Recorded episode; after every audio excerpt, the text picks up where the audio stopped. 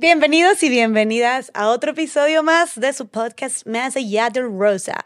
Oigan, hoy vamos a grabar con una mujeraza que nos va a venir, mira, a dar unas cachetadonas, porque a mí ya me las dio con nuestra plática pequeña que tuvimos el día de ayer y yo dije, ok, creo que necesito de tu ayuda. La conocí, llevo menos de una semana de haberla conocido formalmente porque ya había escuchado sobre ella y su empresa. Obviamente, ustedes seguramente también lo habrán escuchado. Y la conocí en una boda, en la boda de Stephanie Rodríguez, de hecho, que Stephanie, ya saben que estuvo con nosotros aquí en el podcast, el primer episodio del año, que es muy amiga mía. Fuimos a una boda preciosa en Mérida y nos tocó en la mesa de los influencers juntas, de los creadores de contenido y todos, oye, ¿tú qué haces? Y no sé qué, y bla, bla, bla. Y, y sabes, ay, ¿cómo te estás en Instagram? Y de repente digo, ¿cómo? Tú eres la fundadora de Adulting y además también escritora del libro Maldita Pobreza, Sal de este hogar, Liliana Olivares. Mucho Hola, gusto, bienvenida. Ay, mucho gusto, bienvenida. Muchas gracias. Ya sé, toda esa historia fue como rápida, concisa, como que vivimos una semana muy intensa para llegar a este punto. Qué chistoso, claro que sí, porque aparte ayer estuvimos juntas también en el Sí. evento y justo te presenté en medio de la historia, pero sí, o sea, te dije en la, en la, en la boda de, como tú eres la fundadora de Adulting, de que claro que he escuchado de Adulting, o sea, yo creo que quien no ha escuchado de Adulting, la neta, Eh, y fue que, ¿cómo? Qué chido, no sé qué, creo que has crecido también muy rápido. Eh, y, y sí, sí hemos tenido una semana muy intensa. O sea, te conocí en la boda de que el sábado y luego estuvimos, tuvimos el evento de Decididas. Estamos en Ciudad de México. Saben que recientemente tuvimos el evento de DMI Decididas eh, organizado por Bárbara Redondo, donde estuvieron un chorro de mujeres líderes muy chingonas. Estuvimos ayer ahí, estuvimos planeando este podcast y hoy estamos aquí. O sea, te conocí hace cinco días. Y Exacto. hola, ya, Hola. bien unidas. Exacto, así como hagámoslo. eh, Sí. Firmado. Me encanta. Oye, sí, a lo que venimos, a lo que vamos. Y me toca luego a mí estar en tu podcast también. Sí, 100%. Oye, ¿qué onda? Cuéntanos sobre ti, Liliana. ¿Quién eres? ¿Qué haces? ¿Qué es adulting? Mira, esta historia empieza así, no, no, no. Pero la verdad es que yo soy una persona 100% de humanidades, ¿ok? Quiero decir, porque la gente tiende, es como, ay, y te encantan los números. Y yo, güey, los odio. O sea, los odio, me choca, o sea, no, natamente no nací como para esto. Fue muy circunstancial que mi vida me llevó a hacer adulting y fue como una manera súper orgánica, cero me veía en la vida. Entonces, eh, yo de hecho quería estudiar teatro y les decía a mis papás, como de, es que yo quiero estudiar teatro, no sé qué, mis papás así de, te vas a morir de hambre, ¿no? Y yo, mi mamá me dijo como, vamos a hacer un deal, estudia en Bellas Artes mientras terminas la prepa y en la prepa hacías como un plan doble para también tener como un degree. ¿no? Entonces yo podía salir como mi prepa, un degree extra, que era como de teacher de inglés y de bellas artes. Entonces, si nada, si yo no reprobaba nada, todo era bien, ¿no? Ok. Entonces yo entré a bellas artes, claro que sí, yo estaba estudiando arte dramático, que es teatro básicamente, y yo, bueno, mi mejor vida. Entonces, ahí conozco, veo a un güey a lo lejos y digo, ¿no? Lo amo. ¿Lo amo? sí, o sea, yo estaba obsesionada. O sea, estaba obsesionada, nos hacemos novios y él, él también estaba estudiando música ahí en Bellas Artes. Te digo que nos conocimos ahí, música clásica. Y este, yo tenía 17 años y ahí medio empezaba ya de que, ay, pues hay una función, ¿no? Así como de ahí por aquí. O sea, como que Bellas Artes nos conseguía funciones mal pagadas. O sea, pero uno era estudiante, me valía madres, ¿no? Ujú. Mi papá, de hecho, iba todos los miércoles a la escuela a darme como el dinero de la semana, ¿no? Así como de, ah, no sé qué. Y pues un día, me acuerdo bien, en agosto, me sentía mal, me sentía mal y yo, ¿qué pedo, qué pedo? Quiero poner en contexto de que yo no éramos como millonarios, era clase media totalmente, ¿no? O sea, mis papás trabajaban, bueno, mi papá trabajaba, mi mamá tenía un negocio, íbamos a una escuela privada, constantemente sí me llegaban circulares de que, ah, ya se atrasó la colegiatura, nos parecía cagado, seguíamos nuestras vidas, ¿no? O sea, pero aún así, en el contexto mexicano, eso tiene un privilegio, ¿no? O sea, ir a una escuela privada, etc. Pero, em, pues, como que siento que como mujeres lo único que tienes que cumplir es no cagarla, no te embaraces, ¿no? O sea, como que yo sentía que esa era, esa era la forma de, güey, básica de cumplir con lo que mis papás me están dando. Y pues la cagué, ¿no? No, les fallé. Les fallé. Dices tú. ¿Te embarazaste? Me embaracé, yo tenía ahí 17 años. ¿De tu novio? De mi novio, Ok. El que estaba estudiando música clásica. exactamente. Quiero mencionar que hace poquito hice el link de, en ese momento estaba, era ilegal el aborto. Ok. ¿no?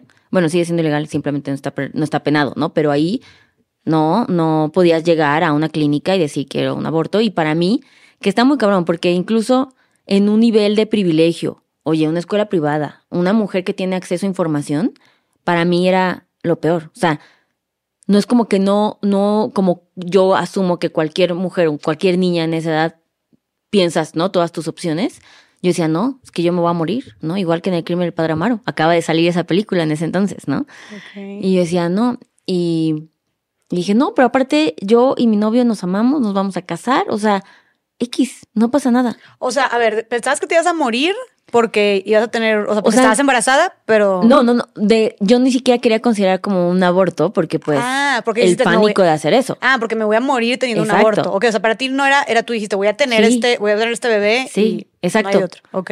Y porque yo también en la ignorancia de la, de la adolescencia es una bendición, ya sabes, de pues X, no pasa nada, o sea, voy a seguir mi vida. Solo que, pues sí, ahí está ese bebé, lo vamos a cuidar, todo bien, y no va a pasar, ¿no? Cuando fui a decirle a mis papás, fue de los peores días de mi vida. O sea, hasta la fecha lo sigo recordando. Y no porque mis papás de que, bueno, mi mamá no reaccionó bien, nada bien. Mi papá seguro no reaccionó bien, pero fingió mejor. Ok. Y, y pues sí, imagínate, ahora yo lo ubico con mis hijos y llegaran y me dijeran eso a la misma edad, claro que me aviento la ventana. ¿Cómo le dijiste a tus papás? Primero los separé, mis papás están divorciados, entonces los separé. Primero le dije a mi papá y lo invité a la cafetería de Bellas Artes. Dije, en un lugar público. Que, o sea, tú, tú dijiste para incomodarlo y que no me pueda, que no me pueda gritar aquí. Exacto. La verdad es que sí. Y le dije a mi novio en ese momento, le dije, ¿cómo vamos a decirle? Y me acuerdo perfecto sentados así de que los tres. Y yo, oye, pa, es que te tenemos que decir algo. Y vi su cara de, hija de la chingada, ¿qué pasó? Y yo, estoy embarazada. Se quedó callado, se puso rojo yes. O sea, hasta me sudan las manos de recordar, porque neta, tienes que admitir que cogiste con tu papá. Nadie quiere admitir eso. O sea, es como, no, no quiero que ni siquiera lo tenga en su cabeza. Y él así de... Me quedó callado como tres minutos y yo así de... mm, ¿Y tu novio qué decía? nada, no, pues así los dos cagados dos de tipo- miedo, así de... Ya sabes, sí, literal. Y fue de... ¿Qué van a hacer? Se van a casar. Lo cual fue muy extraño porque mi papá era cero conservador, era el hombre más liberal, más feminista, más todo. Y, me, y para él era bien importante, ¿sabes? Como que él sí fue de, pero se van a casar. Y yo, ay papá, relájate, sí nos vamos a casar, pero porque nos amamos, no solo por el bebé, sino que nos amamos. Y mi papá fue de, ¿ya le dijeron a su mamá? ¿Ya le dijiste a tu mamá? Y yo, no, a eso voy. Y mi papá así de, suerte con ese pedo. Y yo así de, ven conmigo, pa. Y él así de, no, tú vas a ir. Y, o sea, eso fue toda su, o sea, eso fue, Fue todo lo toda que la te dijo. interacción. Ok. Yo digo que mi papá se paró y se fue llorando, ¿sabes? O sea, sí fue como, pues es tu hija y lo que eso implicaba y yo ahora entiendo, o sea, yo no- de verdad que yo no entendía y es porque la gente creía que esto era el fin de mi vida. Como que yo muy pendeja no ubicaba que esa era la estadística, güey. Pues sí, obviamente, tu vida iba a ser muy diferente si tenías un hijo. Pero yo decía como, ¿por qué tanto pinche alboroto? Pues nada más sigo mi vida igual. Y ya saben, como no lo veía así. Y cuando llegó con mi mamá, ella sí enloquece. O sea, sí fue como, sí hubo gritos, sí hubo como, ¿cómo es posible? Mi mamá así de, no se casen, estás muy chica, quédate aquí, ¿no? O sea, como, ah, mi papá de hecho sí me dijo, como si no lo quieres tener, sabes que no lo tienes que tener. Ah, sí te dijo Sí. así, tal cual. Y yo así de, no, no, no, no, no, ¿cómo crees? Y yo así de, pero sí, sí me dijo. Ok. Y tú, cuando fuiste con tu mamá, también fuiste con tu novio. Sí. Ok. Y fue muy, o sea, pésima, pésimo, pésimo todo. También fue, mamá, estoy embarazada. Sí, mamá, estoy embarazada. Y fue como de cómo, o sea, como de cómo la cagaron así, como si no tuvieras información, ¿no? O sea, como, ¿y ahora qué vas a hacer? Y es que tu vida, no sé qué. Mi mamá se casó muy joven, no tú no estuvo, o sea, súper joven, pero ella se casó muy joven. Para ella era, la, la historia se repite, ¿no? Entonces, como, ¿y tu carrera? ¿Y qué vas a estudiar? O sea, para mi mamá era súper importante que fuéramos unas profesionistas, ¿no? O sea, como, y yo así de, relájate un chingo, todo va a estar bien, ¿no? O sea, tú estabas de verdad muy tranquila. Yo estaba tranquila porque yo, por ignorante, porque yo no sabía lo que se venía. Claro. Yo decía como, ay, pero va a estar padre porque aparte este güey y yo nos amamos. O sea, no, no era como que voy a ser una madre soltera, ¿sabes? O sea, tal vez ahí sí hubiera sido diferente Claro. mi decisión y todo. La verdad es que al final fue tan tenso vivir en la casa que nos casamos rápido, o sea, como a unos meses de que yo cumplí los 18 años. Al mes de literal que cumplí los 18 años y nos fuimos. ¿Y él cuántos años tenía? 23. Tú 18 y el 23. Sí. Se casaron. Sí, nos casamos. ¿Por qué? Porque dices que estaba muy tenso en tu casa. O sea, tu mamá seguía rechazando Sí. mucho. Sí, mi mamá era, o sea, era como, no es como que, ay, no te va a querer, pero ella le estaba procesando, yo creo que sientes como fracasé como mamá, no sé, no sabes como, cómo ahora su vida va a ser igual que la mía, ¿no? Como que pues tú generacionalmente quieres que tus hijos tengan una mejor vida. Claro. Y yo sentía que ella decía, no lo va a tener, ¿no? Claro. Y dije, no, nos vamos. Y mi mamá fue como, ok, nada más les vamos a decir algo. Y eso sí fueron mi papá y mi mamá. Se pusieron de acuerdo porque siempre se llevaron bien. ¿Tú quieres jugar a ser adulta? Vas a jugar a ser adulta. Ustedes dos están por su cuenta. Ah, no se van a vivir, a- o sea, a ninguna de las casas de, o sea, ni yo con casa de su familia, ni, ni te vas a venir acá. Y pues pónganse a trabajar. Que les vaya bien. Y yo, ok. Y fue así de, pues me llevo mi cama, y no sé qué. Y fue de, no. Todo esto es mío. Si quieres tus cositas, te las compras. Y yo, ah, la verga. ¿Y estabas embarazada en ese entonces? Sí, sí, sí. O sea, yo estaba en ese momento O sea, embarazada, ¿no? ¿De cuántos meses cuando te fuiste de tu casa?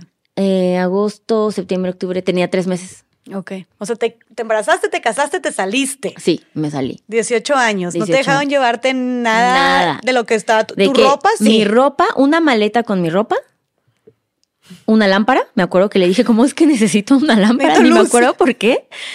Y ya. Uy, wow. O sea- Oye, pero tu mamá, mis respetos también como para amarrarse y decir, ah, ah, de que te la pelas. No, en ese momento yo sentía como de qué poca madre, ¿sabes? Como, y ahora entiendo que perfectamente hizo lo que tenía que hacer y mi papá igual, porque fue como, yo creo que su miedo era, este cabrón, si no lo empujamos a que saque las garras, porque él te- estaba a cargo de esto, ¿no? Él se supone que tenía que sacarnos avante financieramente, pues si nosotros le damos todo, y aparte también, no es como que yo de repente tengo amigas que de regalo, pues nada, nos regalaron el departamento, ¿no? Y yo así de, wow, esos sí son regalos, ¿no? Así de, a mí me dejaron llevarme la lámpara para. Como, Salud. Claro, güey. Y yo, mm, pero eso nos movió. ¿no? O sea, fue como de, conseguimos un departamento en una vecindad, literalmente, eso sí fue un shock. O sea, digo, a ver, yo no vivía de que en una casa, en una mansión, no, pero en un lugar seguro, era mi casa de dos pisos, yo tenía mi cuarto, mi baño, ¿no? Lo único que pudimos pagar fue un cuarto en una vecindad, en la colonia obrera, que es la de las colonias más inseguras que hay en México. Y yo llegué y dije, En Ciudad de México. en Ciudad de México, como en el centro de la colonia Doctores, ahí está. Ok. Y dije, madre de Dios. O sea, los vecinos, gritos, violencia, ¿sabes? Como Inseguro, te sentías inseguro. Y yo dije, me acuerdo que le dije a Víctor, ¿sabes qué? Estamos aquí, o sea, a ver qué hacemos, cómo lo resolvemos y después nos vamos a otro lado, pero mi hijo no nace aquí. O sea, esto es mientras y rápido nos vamos. O sea, porque yo sí decía, Dios mío, ¿qué es esto? Ahí sí sentí muchísima depresión de ver, ¿y cómo lo voy a hacer? Nosotros tenemos que pagar del renta mil pesos al mes. Era el día 28 y llegábamos rasgando para poder juntar esos mil pesos. ¿No? O sea, ¿Estaban trabajando? Sí, yo en ese momento, él, te- como era músico, pues iba como a bares y tocaba, bla, bla. Y yo entré, yo entré, estaba muy cagado porque como ya estaba yo muy embarazada, lo acompañaba al bar. Y si de repente no llegaba una mesera, era como de, pues tú mesera. Y güey, yo era la peor mesera, Jessica. Así, la peor mesera. Pero la gente yo creo que le va lástima y era de, güey, propinas de gringos. El bar estaba en la zona rosa.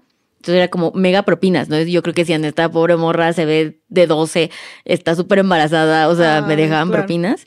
Y el dueño del bar me dijo, oye, ¿por qué no me ayudas a como que las comandas, ¿no? De, de las mesas, a como a contabilizarlas. Y yo, perfecto. Y entonces yo trabajaba ahí como de 12 a 3 de la mañana, arriba. Era la época donde no estaba prohibido fumar adentro, entonces eso sí lo recuerdo en mi cabeza como de Dios mío, voy a morir aquí del nivel del olor. Y tú embarazada, güey. Y ya, él trabajaba ahí y la verdad es que trabajamos 24/7, ¿no? O sea, porque pues esto era lo que teníamos que hacer. Ya, te saliste de estudiar, supongo. Fíjate que en una triste historia de cómo escuelas de puras mujeres, no estaba bien visto que yo siguiera yendo a esa escuela si estaba embarazada.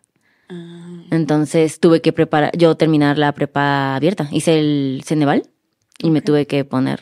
Y la verdad es que fue todo un rollo. Mi papá fue y fue, hizo como una gran carta a la escuela de, ustedes están aquí para impulsar, ¿no? Para ayudar, no para ponerle más retos cuando alguien tiene una circunstancia de vida diferente.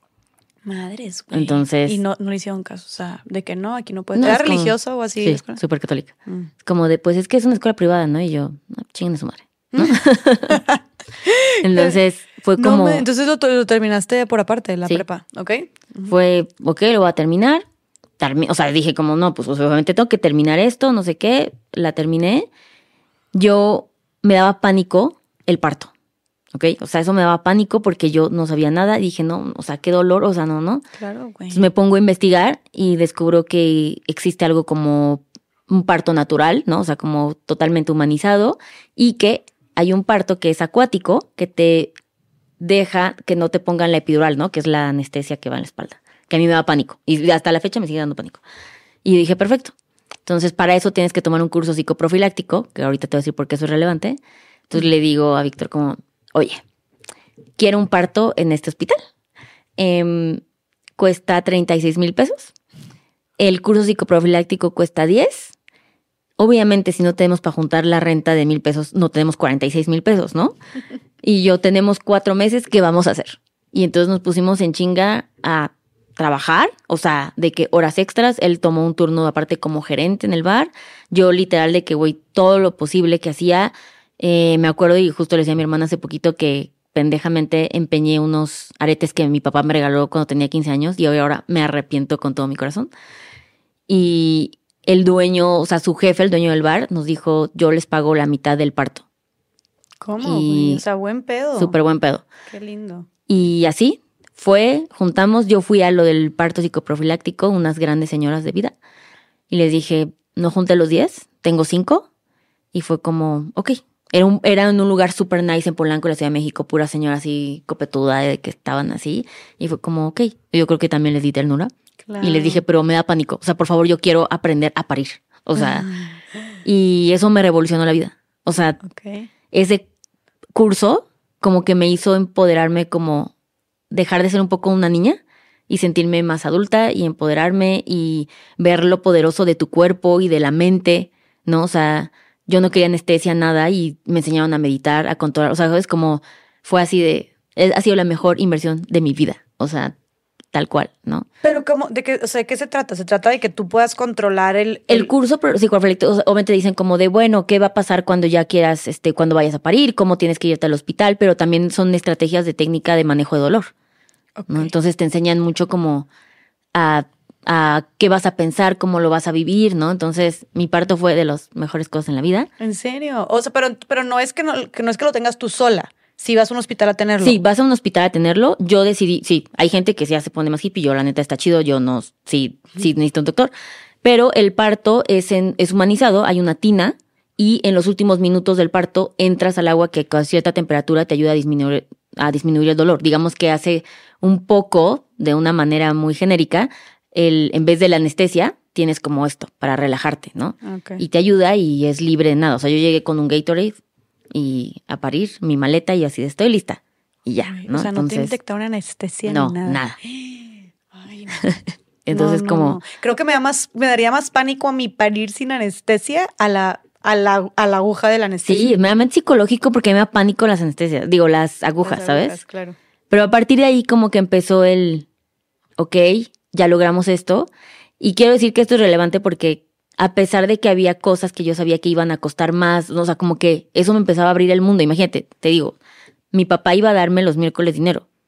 A tener que mantenerte fue un shock de, ¿cómo cuesta esto? Es? ¿No? o sea, tener que mantenerte embarazada, o sea, con eh, tener que mantenerte a ti y en unos meses a tu hijo también. O sea, sí, y, y- y sola por completo. Bueno, Sí. con tu pareja, pero no era como que podías llegar con tus papás, oye, mami, se me atoró la Sí. carreta. O sea, tus papás ya no te ayudaron a partir de ahí. No, la única cosa que me ayudaron, mi, mi mamá me enseñó y me dijo, existe algo que se llama tarjeta de crédito y yo te voy a, te la puedo prestar si quieres para que compres la lavadora a 12 meses. Y yo, ¿cómo? ¿Qué es eso? Y yo, ¿qué innovación es esta?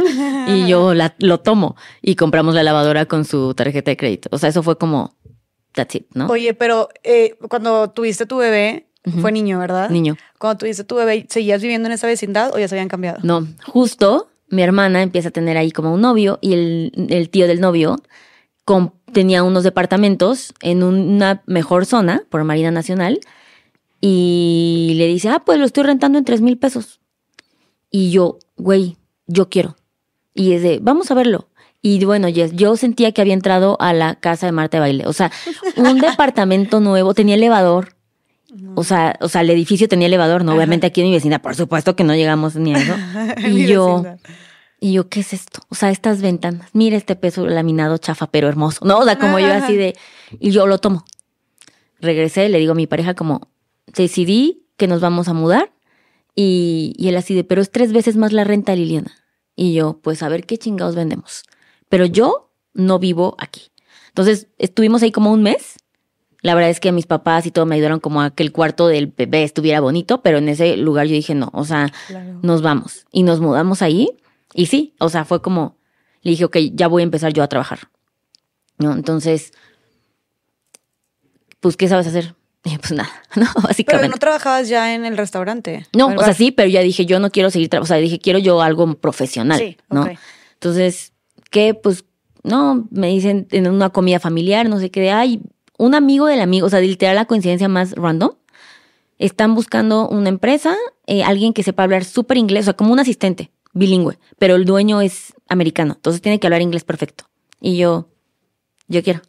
Y fue de, pues si quieres te consigo la entrevista. Y yo sí. Y entonces me escriben y es de, hola Eliana, sí, nos vamos a reunir en el Sambros de los Azulejos. Me dio mucha risa que fuera ahí. Y yo sí. Y ya voy. Hice un currículum totalmente fake. Fake. ¿Cómo? Literal, así de, puse que había trabajado como con mi tía y luego, o sea, de, pero nombres de sus empresas y yo así de, güey, si hablan de ustedes, o sea, mentira 100%, tengo que decir, o sea, y entonces ya llegué, yo muy profesional, me acuerdo que fui y mi mamá le dije, mamá, préstame otra vez esa tarjeta que dices que puedo comprar cosas a meses, necesito un vestido de, de hola, soy tu mejor secretaria, ¿sabes? Como, y fue de, sí, sí. Pendejadas que Liliana en ese momento lo veía como lo más importante. O sea, no me estresaba mentir o buscar como cosas de la empresa. No, yo, ¿cómo voy a ir vestida? ¿Sabes? Ajá. Como eso es lo verdadera- ver- verdaderamente importante. Entonces ya llego a la entrevista, me entrevistan en inglés, a todo digo que sí. ¿Sabes hacer todo? Y yo, claro, ¿sabes hacer todo? Por supuesto. ¿Sabes hacer todo? Cien veces lo he hecho. Ah. Y entonces el güey fue como, ok. La verdad es que eran súper alivianados. Ellos eran una, una empresa, me dan cuenta, como unos amigos con muchísimo dinero en Estados Unidos y querían abrir una empresa de hipo- una hipotecaria, o sea, aparte no una empresa así, sino dar créditos hipotecarios en México y querían que alguien les montara la oficina. Y yo fingí que yo sabía hacer todo eso. No manches. ¿Cuántos años tenías? Ahí tenía 19. 19. Eras una bebé. Sí. Bebé, una bebé, pero muy ovariuda. Exacto. Valiente. Y yo, sí, sí, claro que sí. Eh, salgo, ya, perfecto, Liliana, estás contratada. Todo era online, ¿sabes? Como bueno, bien, todo era por teléfono, porque el güey todavía no vivía aquí en México. Entonces me dice, te voy a hablar por teléfono, te voy a decir qué es lo que necesitamos. Ve a buscar un edificio en Santa Fe para negociar la renta, tienes que constituir la empresa. Bueno, palabras que yo decía, ¿qué es eso? Ajá. Yo nunca he escuchado RFC, ¿qué es eso? Y yo, claro que sí, Chris. Y yo, papá, no, o sea, anotaba las cosas. O sea, me dijeron, tienes que abrir una Blackberry. Tienes que abrir el plan de una Blackberry cuando empezaban a salir en México. Y yo, ¿qué es una Blackberry? O sea, yo tenía que mi Nokia todo y pedero, ¿no? Y mi papá así de, no sé, estupidez, son unos celulares que son como más para trabajar. Y yo, es una oficina móvil, ¿no? Y yo, ok. Y mi papá así de, a ver, un acta constitutiva, vas a un notario, no sé qué. Y yo, sí, sí, sí. Y güey, pues como Dios me daba a entender, yo lo hacía. ok. Mi primer sueldo fueron 10 mil pesos, 11 mil pesos libres. Y yo dije, no mames, o sea, ya. O sea, yo soy millonaria, lo armo perfecto, empecé a vivir la mejor vida, ¿no? O sea, porque de que ganábamos muy poco a eso y ya teníamos dos ingresos, ¿no? O sea, lo que él trabajaba más lo mío. Y yo compré de ropa, ¿por qué? Necesito ropa para trabajar, sí, güey, pero no es todo ese tipo de ropa, ¿no? Entonces yo empezaba a gastar en pendejadas, nunca ahorré ni un peso, nunca. Empecé a sacar yo mis propias tarjetas, las peores, esas de que vas en- caminando en la plaza y el güey así de, ¿quieres tu tarjeta? Y yo, sí. y yo decía sí a todo, a ver cuál pegaba. O sea, tuve de que la decían, y no, o sea, de tiendas de que ni pinches compraba, o sea, pero yo así de, a huevo, a huevo, sí, sí, sí. Y a usarlas como, o sea, yo decía, yo ponía atención en el pago mínimo. Entonces yo veía que yo gastaba de que 5 mil pesos y me llegaba de 543 pesos. Y yo, a esos 500 sí los puedo pagar. Los 5 mil no, pero los 500 sí. Porque nadie nunca me dijo que eso generaba interés y que, ¿sabes? Como No sabías cómo funcionaba. nada. O sea, a los seis meses me dicen, ¿sabes qué, Eliana? Este, te vamos a despedir porque eres muy inepta, ya nos dimos cuenta. Y yo, ¿se tardaron? y yo, sí. Pero como que muy inepta. O sea, no está, o sea, con tu trabajo no lo estabas haciendo bien. Pues obviamente le cagué un chingo de veces. O sea, hay cosas que la neta sí logré bien. O sea, hasta. Pero ellos esperaban, pues, que yo era lo que había dicho que era. Claro, que, hicieras todo como debía haber sido. Exacto. Hiciste, ponle tú que un, un porcentaje. Pero... Un porcentaje y bajo. Y la neta se vieron toda buena onda. Y el dueño fue como, Liliana, eres súper inteligente, pero estás muy chiquita y no sabes nada y no tenemos tiempo. Y yo, pues quedé. Y ellos tienen razón. Y entonces yo así de, bueno. Y ya me dicen, pero este es tu cheque, tu liquidación. Y eran 43 mil pesos. Y yo nunca había visto tanto dinero junto. Y yo, no mames. O sea. O sea, Tú feliz de que te hayan despedido. güey. o sea, me acuerdo que le hablé y yo así de, ¿puedes venir por mí? A mi esposo, ¿no? ¿Puedes venir por mí? Me despidieron, pero me liquidaron y estuvo cabrón, ¿no?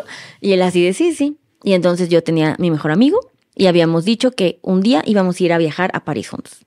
Él ya estaba en París y le digo, hola Tello, ¿qué crees? Me acaba de caer un dinerito. Me voy a ir a París contigo. Y él así, ah, perfecto. Obviamente fui y compré en ese momento, lo vuelto bien más caro porque lo compré en ese momento. Me voy a París, me gastó todo el dinero. ¿Tú crees que se me quedó el, oye, y si no vuelves a encontrar trabajo? O sea, es como, o si ahorras para estos meses de aquí a que vuelves a encontrar, o sea, nada, ¿No pensaste nunca en eso? nunca. Pero, a ver, ¿y tu hijo qué? ¿Todo bien? O sea, Sí, Pues él era, pues, no tenía, o sea, era un bebé, No sus gastos mínimos, no, exactamente, es como de, había comida, había pañales, ¿no? Una, o sea, como él trabajaba en la noche por el bar y yo en el día, nos lo cuidábamos nosotros, ¿no? De repente también nos ayudaba nuestra familia. Todo esto quiere decir que nada de esto se hubiera logrado sin el soporte de mis amigas, de mi familia. O sea, aunque no fuera económico, están ahí para ti, ¿no? O sea, cuando yo salí del hospital con Mariano, mi hijo, quien me enseñó a bañarlo, a cuidarlo, a dormirlo fue mi papá. O sea, yo decía como, este individuo, ¿qui- ¿quién es? O sea, yo así de buenas noches, mucho gusto, soy Liliana, no soy tu mamá. O sea, como, yo así, ¿qué voy a hacer? O sea, que no se muera, era, esa era la métrica, mantenerlo respirando. O sea, es como yo así de, ya. Siento que voy a ser yo siendo mamá de que, ok, respira, se mueve. Ah, yo Estamos de- haciendo bien. Ah, exacto, check. Así, madre del año, ¿no? Y entonces, no, nunca pensé en eso. Porque nadie nunca me cuestionaba. O sea, también nunca mis papás o alguien, mis amigas estaban en la peda, pues obviamente eran unas morras. Nadie me dijo, como, oye, Liliana, ¿y qué han pensado para el futuro? ¿O si quieren ir a comprar una casa o algo? O sea, nadie, nadie. Yo, me vale madres, me voy allá. Allá sí entro en pánico porque mi amigo, que era muy maduro, fue como, ¿y qué haces aquí, estúpida? Y yo, nada, viviendo la vida contigo. Y él así de, ajá. Y literal, ese día en París me acuerdo que abrió su laptop y me dijo, vamos a hacer tu currículum bien y empieza a mandarlo. Y ya sabes de que existía OSC, bueno, sigue existiendo, pero páginas para buscar empleo. Y yo, sí, ¿verdad? Y yo, tienes razón. Y entonces empecé a mandarlo así y pasan meses, como que no caía nada. Regreso yo sin un peso. O sea, allá me acabé todo el dinero a nivel, él me tuvo que dar dinero. O sea, y yo, Sí, o sea, hasta ni siquiera, pues la neta, de 40 mil pesos para irte a París, no sé cuánto tiempo te fuiste, pero pues dos semanas mal administradas, porque Sí. aparte, sí, o sea, lo que implicaba, lo que allá costaba, o sea, exacto. O sea, siento que hasta eso hiciste el cálculo de que tú, ah, sí me alcanza. o sea, es como, o si no, a ver qué, qué hago. o sea, creo que la mitad del dinero me lo gasté en el vuelto a bien, Pues sí, sí, sí. ¿sabes? Como, Sí, sí, sí. y yo, ah, pues sí, está chido, ¿no? Yo sí, seguro se logra, o sea, en pura Y pendejada. luego que tu hijo lo dejaste con. con- Sí, o sea, yo le dije a mi esposo como, oye, este es un viaje de mi vida. La verdad es que todas mis parejas siempre han sido hombres cero machistas. O sea, no es como que me ayudan, no. Somos padres al 100% los dos. Ok. Y fue como, sí, pues, chido, Date. date, ¿no? Ok. Y yo también para mí era una forma de decir como, con un poco lo que te decía la- ayer, ¿no? Como cuando tú eres mamá adolescente, tienes tan poca libertad de decisión, ¿no? Porque ya no es, ¿qué vas a estudiar? Es, ¿qué tienes que trabajar? ¿Sabes? Como yo ya no pude elegir qué iba a estudiar o si me iba a estudiar, al ex- o sea, yo mi sueño era que me quería estudiar teatro en Inglaterra, ¿no? Así de que ese era mi sueño. Obviamente no puede ser así, ¿no? No, te, no puedes irte a vivir a otro país, o sea, el espacio para las decisiones de tu vida individual, cuando eres aparte un adolescente, se ven completamente truqueadas, ¿no? No vas a poder hacer eso. Claro. Y para mí era como, no, yo sí puedo seguir haciendo. Sí, porque muchos, o sea, no, no tienen la madurez para aceptar esa, es- ese truncamiento de posibilidades y de libertad. Exacto. Entonces para mí era como, no, ven, sí puedo hacerlo. Ven cómo sí voy a hacer esto, ¿no? Entonces, pues, como que te estabas mostrando a ti y al mundo de que, güey, yo puedo seguir mi vida, Ujú. disfrutarla y no porque haya tenido un hijo significa que se acaba mi libertad. exacto. O sea, sí. Y era como, ya ven, o sea, yo no voy a repetir también tu historia, mamá. Yo sí voy a poder seguir haciendo y construyendo amistades y saliendo y mi vida como, ¿por qué no lo puedo hacer fucking todo? ¿No? Y es, no está diciendo que no, pero no sabes hacerlo, ¿no? O sea, como tienes que aprender a hacerlo. Cuando yo regreso acá, pues de repente uno de los este, currículums que sí yo había ven- este, enviado me escribe, no sé qué, y ya. En el Inter tuve como dos, dos trabajitos muy chafas. Este, me volvieron a despedir, no fue mi culpa, y tengo que decirlo. O sea, yo entro y a las dos semanas como que cierran esa área. Y de hecho fue como, ay, perdón, Liliana, este, me terminaron pagando el mes completo, así de una disculpa. Y yo, bueno, no es mi primera experiencia, ya he sido despedida en menos de un año, dos veces, gracias, ¿no? y yo, chido. Pero esas veces que dices, fuck, o sea, Oye, y para esto, tu prepa, acabaste prepa, pero ya eh, carrera no estudiaste nada. ahí todavía no había empezado a estudiar otra cosa. Ah, ok. ok. Entro a este trabajo, voy a la entrevista y era un corporativo muy nice, no sé qué. ¿Y qué sabes hacer? Y yo poco. ¿Sé hacer poco? O sea, dije ya. Ya. No, o sea, ya aprendí. This is me. Take it or live it. Exacto, le dije como sí hice esto, o sea, esto es la empresa y el güey fue como, le dije la verdad es que yo quería ser actriz de teatro. Yo, mira, la peor entrevista del mundo, ¿eh? O sea, neta. Y el güey así de, ya sabes, de, dime tus defectos. Y yo soy impuntual. Yo nunca voy a llegar a las nueve. Me cuesta mucho trabajo. Le dije, pero lo voy a dar todo. O sea, mi 110, no soy pendeja, soy súper lista, voy a aprender lo que necesites. Y entonces como que el güey le siento que le dio mucha ternura y su esposa también había estudiado teatro. Y fue como, ok, estás contratada. O sea, como que hicimos clic en esa entrevista. Y hasta la fecha nos seguimos llevando, nos vemos una vez al año, ¿no? Y fue como mi mentor, ¿no? Entonces yo entré a esa, a esa empresa y que era de aviación y era como de coordinar cosas de cosas. Yo no sabía nada, o sea, él sí fue como de este es un Excel, así se llena, no sé qué. Y dije, ok, necesitamos ponernos serios, necesito empezar a estudiar algo, ¿no? O sea, como algo que me ayude a crecer aquí. Yo me sentía todo el tiempo como pendeja, ¿sabes? Como de, ¿cómo no sé hacer esto? O sea, como que yo quería decir que, o sea, para mí no era una opción no tener una carrera, ¿no? Entonces me metí a estudiar negocios internacionales, enfocado, perdón, administración enfocado en negocios internacionales. Ok. Y entonces yo iba a trabajar y en las tardes, noches iba a la escuela tres días y los otros dos días yo me iba a la casa y lo demás era online. Y pues, o sea, ahora lo recuerdo y es como, güey, eran jornadas de 20 horas, ¿no? O sea, porque aparte tienes un bebé. O sea, ¿no? O sea, tienes como que sigue siendo súper chiquito, tienes que, güey, ropa de, o sea, hacíamos todo nosotros, Tenías ¿no? que 21 años o algo así. Sí, sí, exacto. Entonces fue como, Qué pesadísimo. Sí, y la verdad es que fíjate que lo recuerdo como foggy, ¿sabes? Como que no es muy claro. Yo creo que viví tan en chinga y tan estresada que era un automático, ¿no? O sea, como la, la métrica era sobrevivir. Ajá. Punto. De que pasara un día más. un día Exacto. más, un día más. Empiezo, el mismo sueldo era, ¿eh? O sea, de lo que yo ganaba antes, ahí ganaba, de hecho, hasta menos, porque era como los 11 mil, pero brutos, o sea, menos impuestos. Mm. me suben como el suelo a los tres meses, o sea, de punto yo seguía ganando lo mismo, pero al siguiente año me dan un aumento como del 11%, que yo nunca me voy a olvidar porque sentí que era así como, "Ah, estos aumentos no se dan a nadie. Y fue como, no, no, no, solo a ti, ¿no? Porque nunca fui pendeja, ¿no? Siempre era como, era resourceful de a ver cómo se hace, lo voy a aprender, pero pues también así empecé a gastar, ¿no? Entonces yo así de, idea millonaria, ¿por qué no compramos un carro nuevo? Otro endeudamiento. Entonces, como, sí, claro, vamos a comprar el carro nuevo, ¿no? Y yo, por ejemplo, en esta forma de demostrarle que a la gente que, miren, estoy, o sea, estoy saliendo avante y no soy parte de la estadística, ¿no? O sea, yo sentía que mi familia era de puta, güey, pues ya se van a quedar siempre en esa vecindad, seguro van a tener más hijos, ya nunca vas a terminar la propia, o sea, como todo estaba hecho para que esa fuera mi vida, Ajá. ¿no?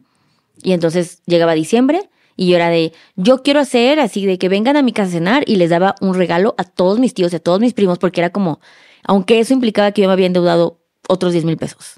¿Sabes? Ok, tú, tú querías demostrar. Sí, claro. O sea, pues siento que tú, o sea, tú se- te sentías que ante los ojos de los demás habías fracasado en la vida. Sí. Y tú de que, güey, no, mira cómo sí tengo, mira cómo sí disfruto, mira cómo sí te puedo dar regalos. Exacto. En vez de preocuparme por lo que importaba, ¿no? De, güey, tú vas a ahorrar. Y yo decía como, bueno, pero pues también estoy trabajando y estoy pagando mi escuela, ¿no? O sea, como pago una guardería, o sea, nos estamos manteniendo, nadie nos ayudó nada, no, nada, ¿no? Estamos comprando el carro, pero yo llegaba al día, yo llegaba con tarjetas de crédito, o sea, yo sí fui esa persona, yo creo que por cuatro años, que todo su quincena se iba a pagar la tarjeta de crédito y tenías que volver a usarla porque, ¿sabes? Era este círculo vicioso. Y fueron así, yo creo que, sí, sólidos cuatro años. Ni un peso de ahorros. Pero porque dices que, porque vivías al día. Sí. O sea, y tu esposo nunca tampoco, de ese momento, nunca tuvo, nunca tuvo tampoco como la, la idea de, oye, vamos a ahorrar, o, o sea, que él también le naciera esta parte de vamos a organizar nuestras finanzas. No, hombre, los dos vivíamos con hábitos financieros que heredamos.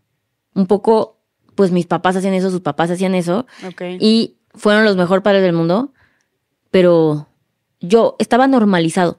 Sí, Creías que sí era, o sea, no, no, que no sí era. conocías otra manera de hacerlo. Exacto. De que sí, güey, las tarjetas de crédito son, pues tu mamá, y obviamente con la mejor intención, fue la que te introdujo a las tarjetas de crédito. Exacto. Entonces tú de que, pues así es como Sí, así se es. sobrevive. Ajá, y es como de, ay, ¿no tienes para esto? Sí, se junta para eso, no es como que se prevé, ¿no? O sea, siempre es como de, bueno, prepara con la tarjeta y luego a ver cómo lo pagas. O sea, pues era el modo operandi de donde nosotros veníamos. Claro. Y ahora que lo pienso, te lo juro, nunca nadie nos dijo, oye, ¿y están ahorrando?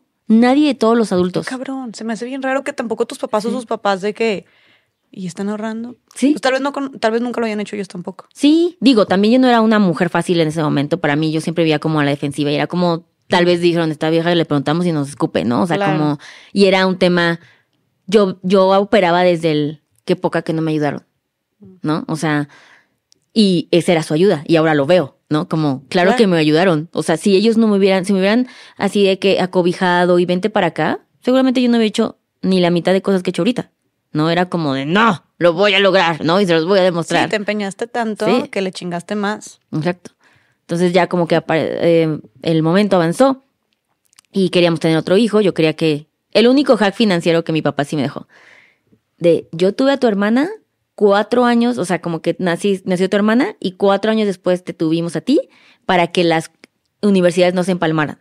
Ah. La único hack de finanzas y dije, buen hack. Buen Ahí se los dejo. Güey, yo no lo había pensado, Sí. eh. Lo guardo. Exacto, lo guardo. Y entonces dije, ok, ese hack sí lo voy a replicar. Entonces queríamos tener otro hijo. Y dije, pero ahora sí tenemos que pagar nosotros el parto. Teníamos ya un seguro, o sea, de, de nuestra empresa, me pagaba el parto. Y yo voy a ahorrar. Y yo tenía, y aparte voy a ahorrar, o sea, sí de adulta voy a hacer. Entonces sí ahorré como 30 mil pesos. Me acuerdo perfecto la cantidad. Y yo ya sentía de que, basado en nada, ¿eh? ¿Por qué escogí 30? No sé. Nunca Tú de nadie me había dicho. 30. Ay, yo, sí, ese número suena de que es sustancioso, ¿no? No sé. En ese año pasan muchas cosas.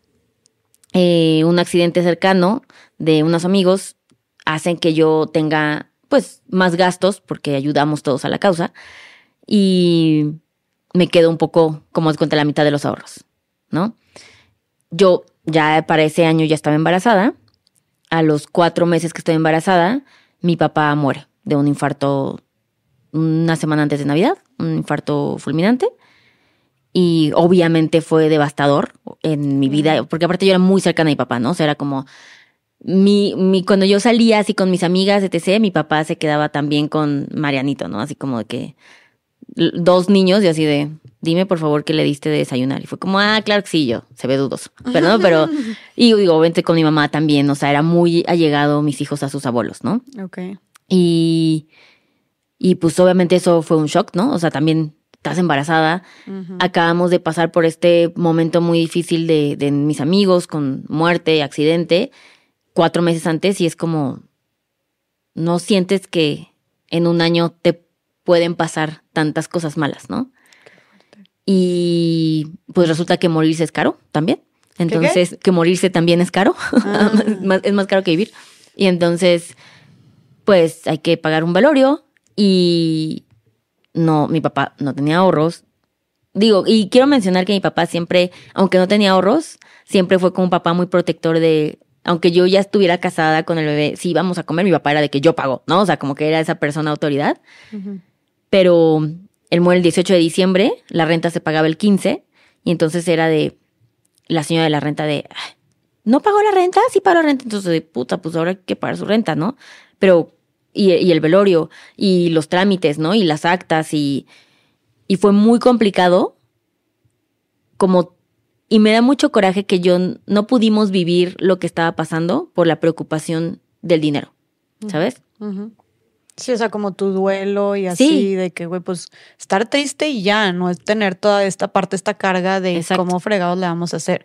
Y eran tú y tu hermana las Eran que se estaban encargando. Exacto. Ok. y mm, tíos, o sea, sus hermanos como que nos ayudaron, pero había que comprar como el nicho. Las decisiones estaban basadas, por ejemplo, yo decía como yo quiero un velorio que esté, pues, como por una zona céntrica para que vayan, mi papá era psicólogo, sus pacientes y, ¿no? O sea, como gente, ¿no? O sea, son cosas estúpidas, pero en ese momento nunca quieres que tu papá sea olvidado, ¿no? Entonces quieres como un velorio que a la gente le importe y quieres ver a que, que, que se sufre esta pérdida, ¿no? Que no solamente a ti. Y era como, ajá, pero ya cuesta un chingo y nos alcanza para esto, ¿no? Y fue como, ok, ¿no? ¿Y qué van a hacer? ¿Lo vas a enterrar o lo van a cremar? Y es como, la cremación cuesta menos. Ok, pues entonces, ¿sabes? Como todas las decisiones güey. estaban basadas en ¿No eso. te pones a pensar en todo eso cuando, o sea, de todo, lo, de todo lo del velorio hasta que, hasta que estás ahí, ¿no? Sí, El ataúd también cuesta un chingo. sí, todo cuesta un chingo. Digo, morirse es caro, pues, o sea, es como todo cuesta un chingo. Y era de puta, qué estrés. Y había mucha, o sea, la mudanza, ¿cómo vamos a sacar todas sus cosas? ¿No? O sea, como todos son gastos, son, son gastos. Y cuando uno vive al día, todo se mide en me alcanza o no me alcanza. ¿Sabes? Como todas tus decisiones se miden así. Y yo tenía un parto, pues, unos meses después, ¿no?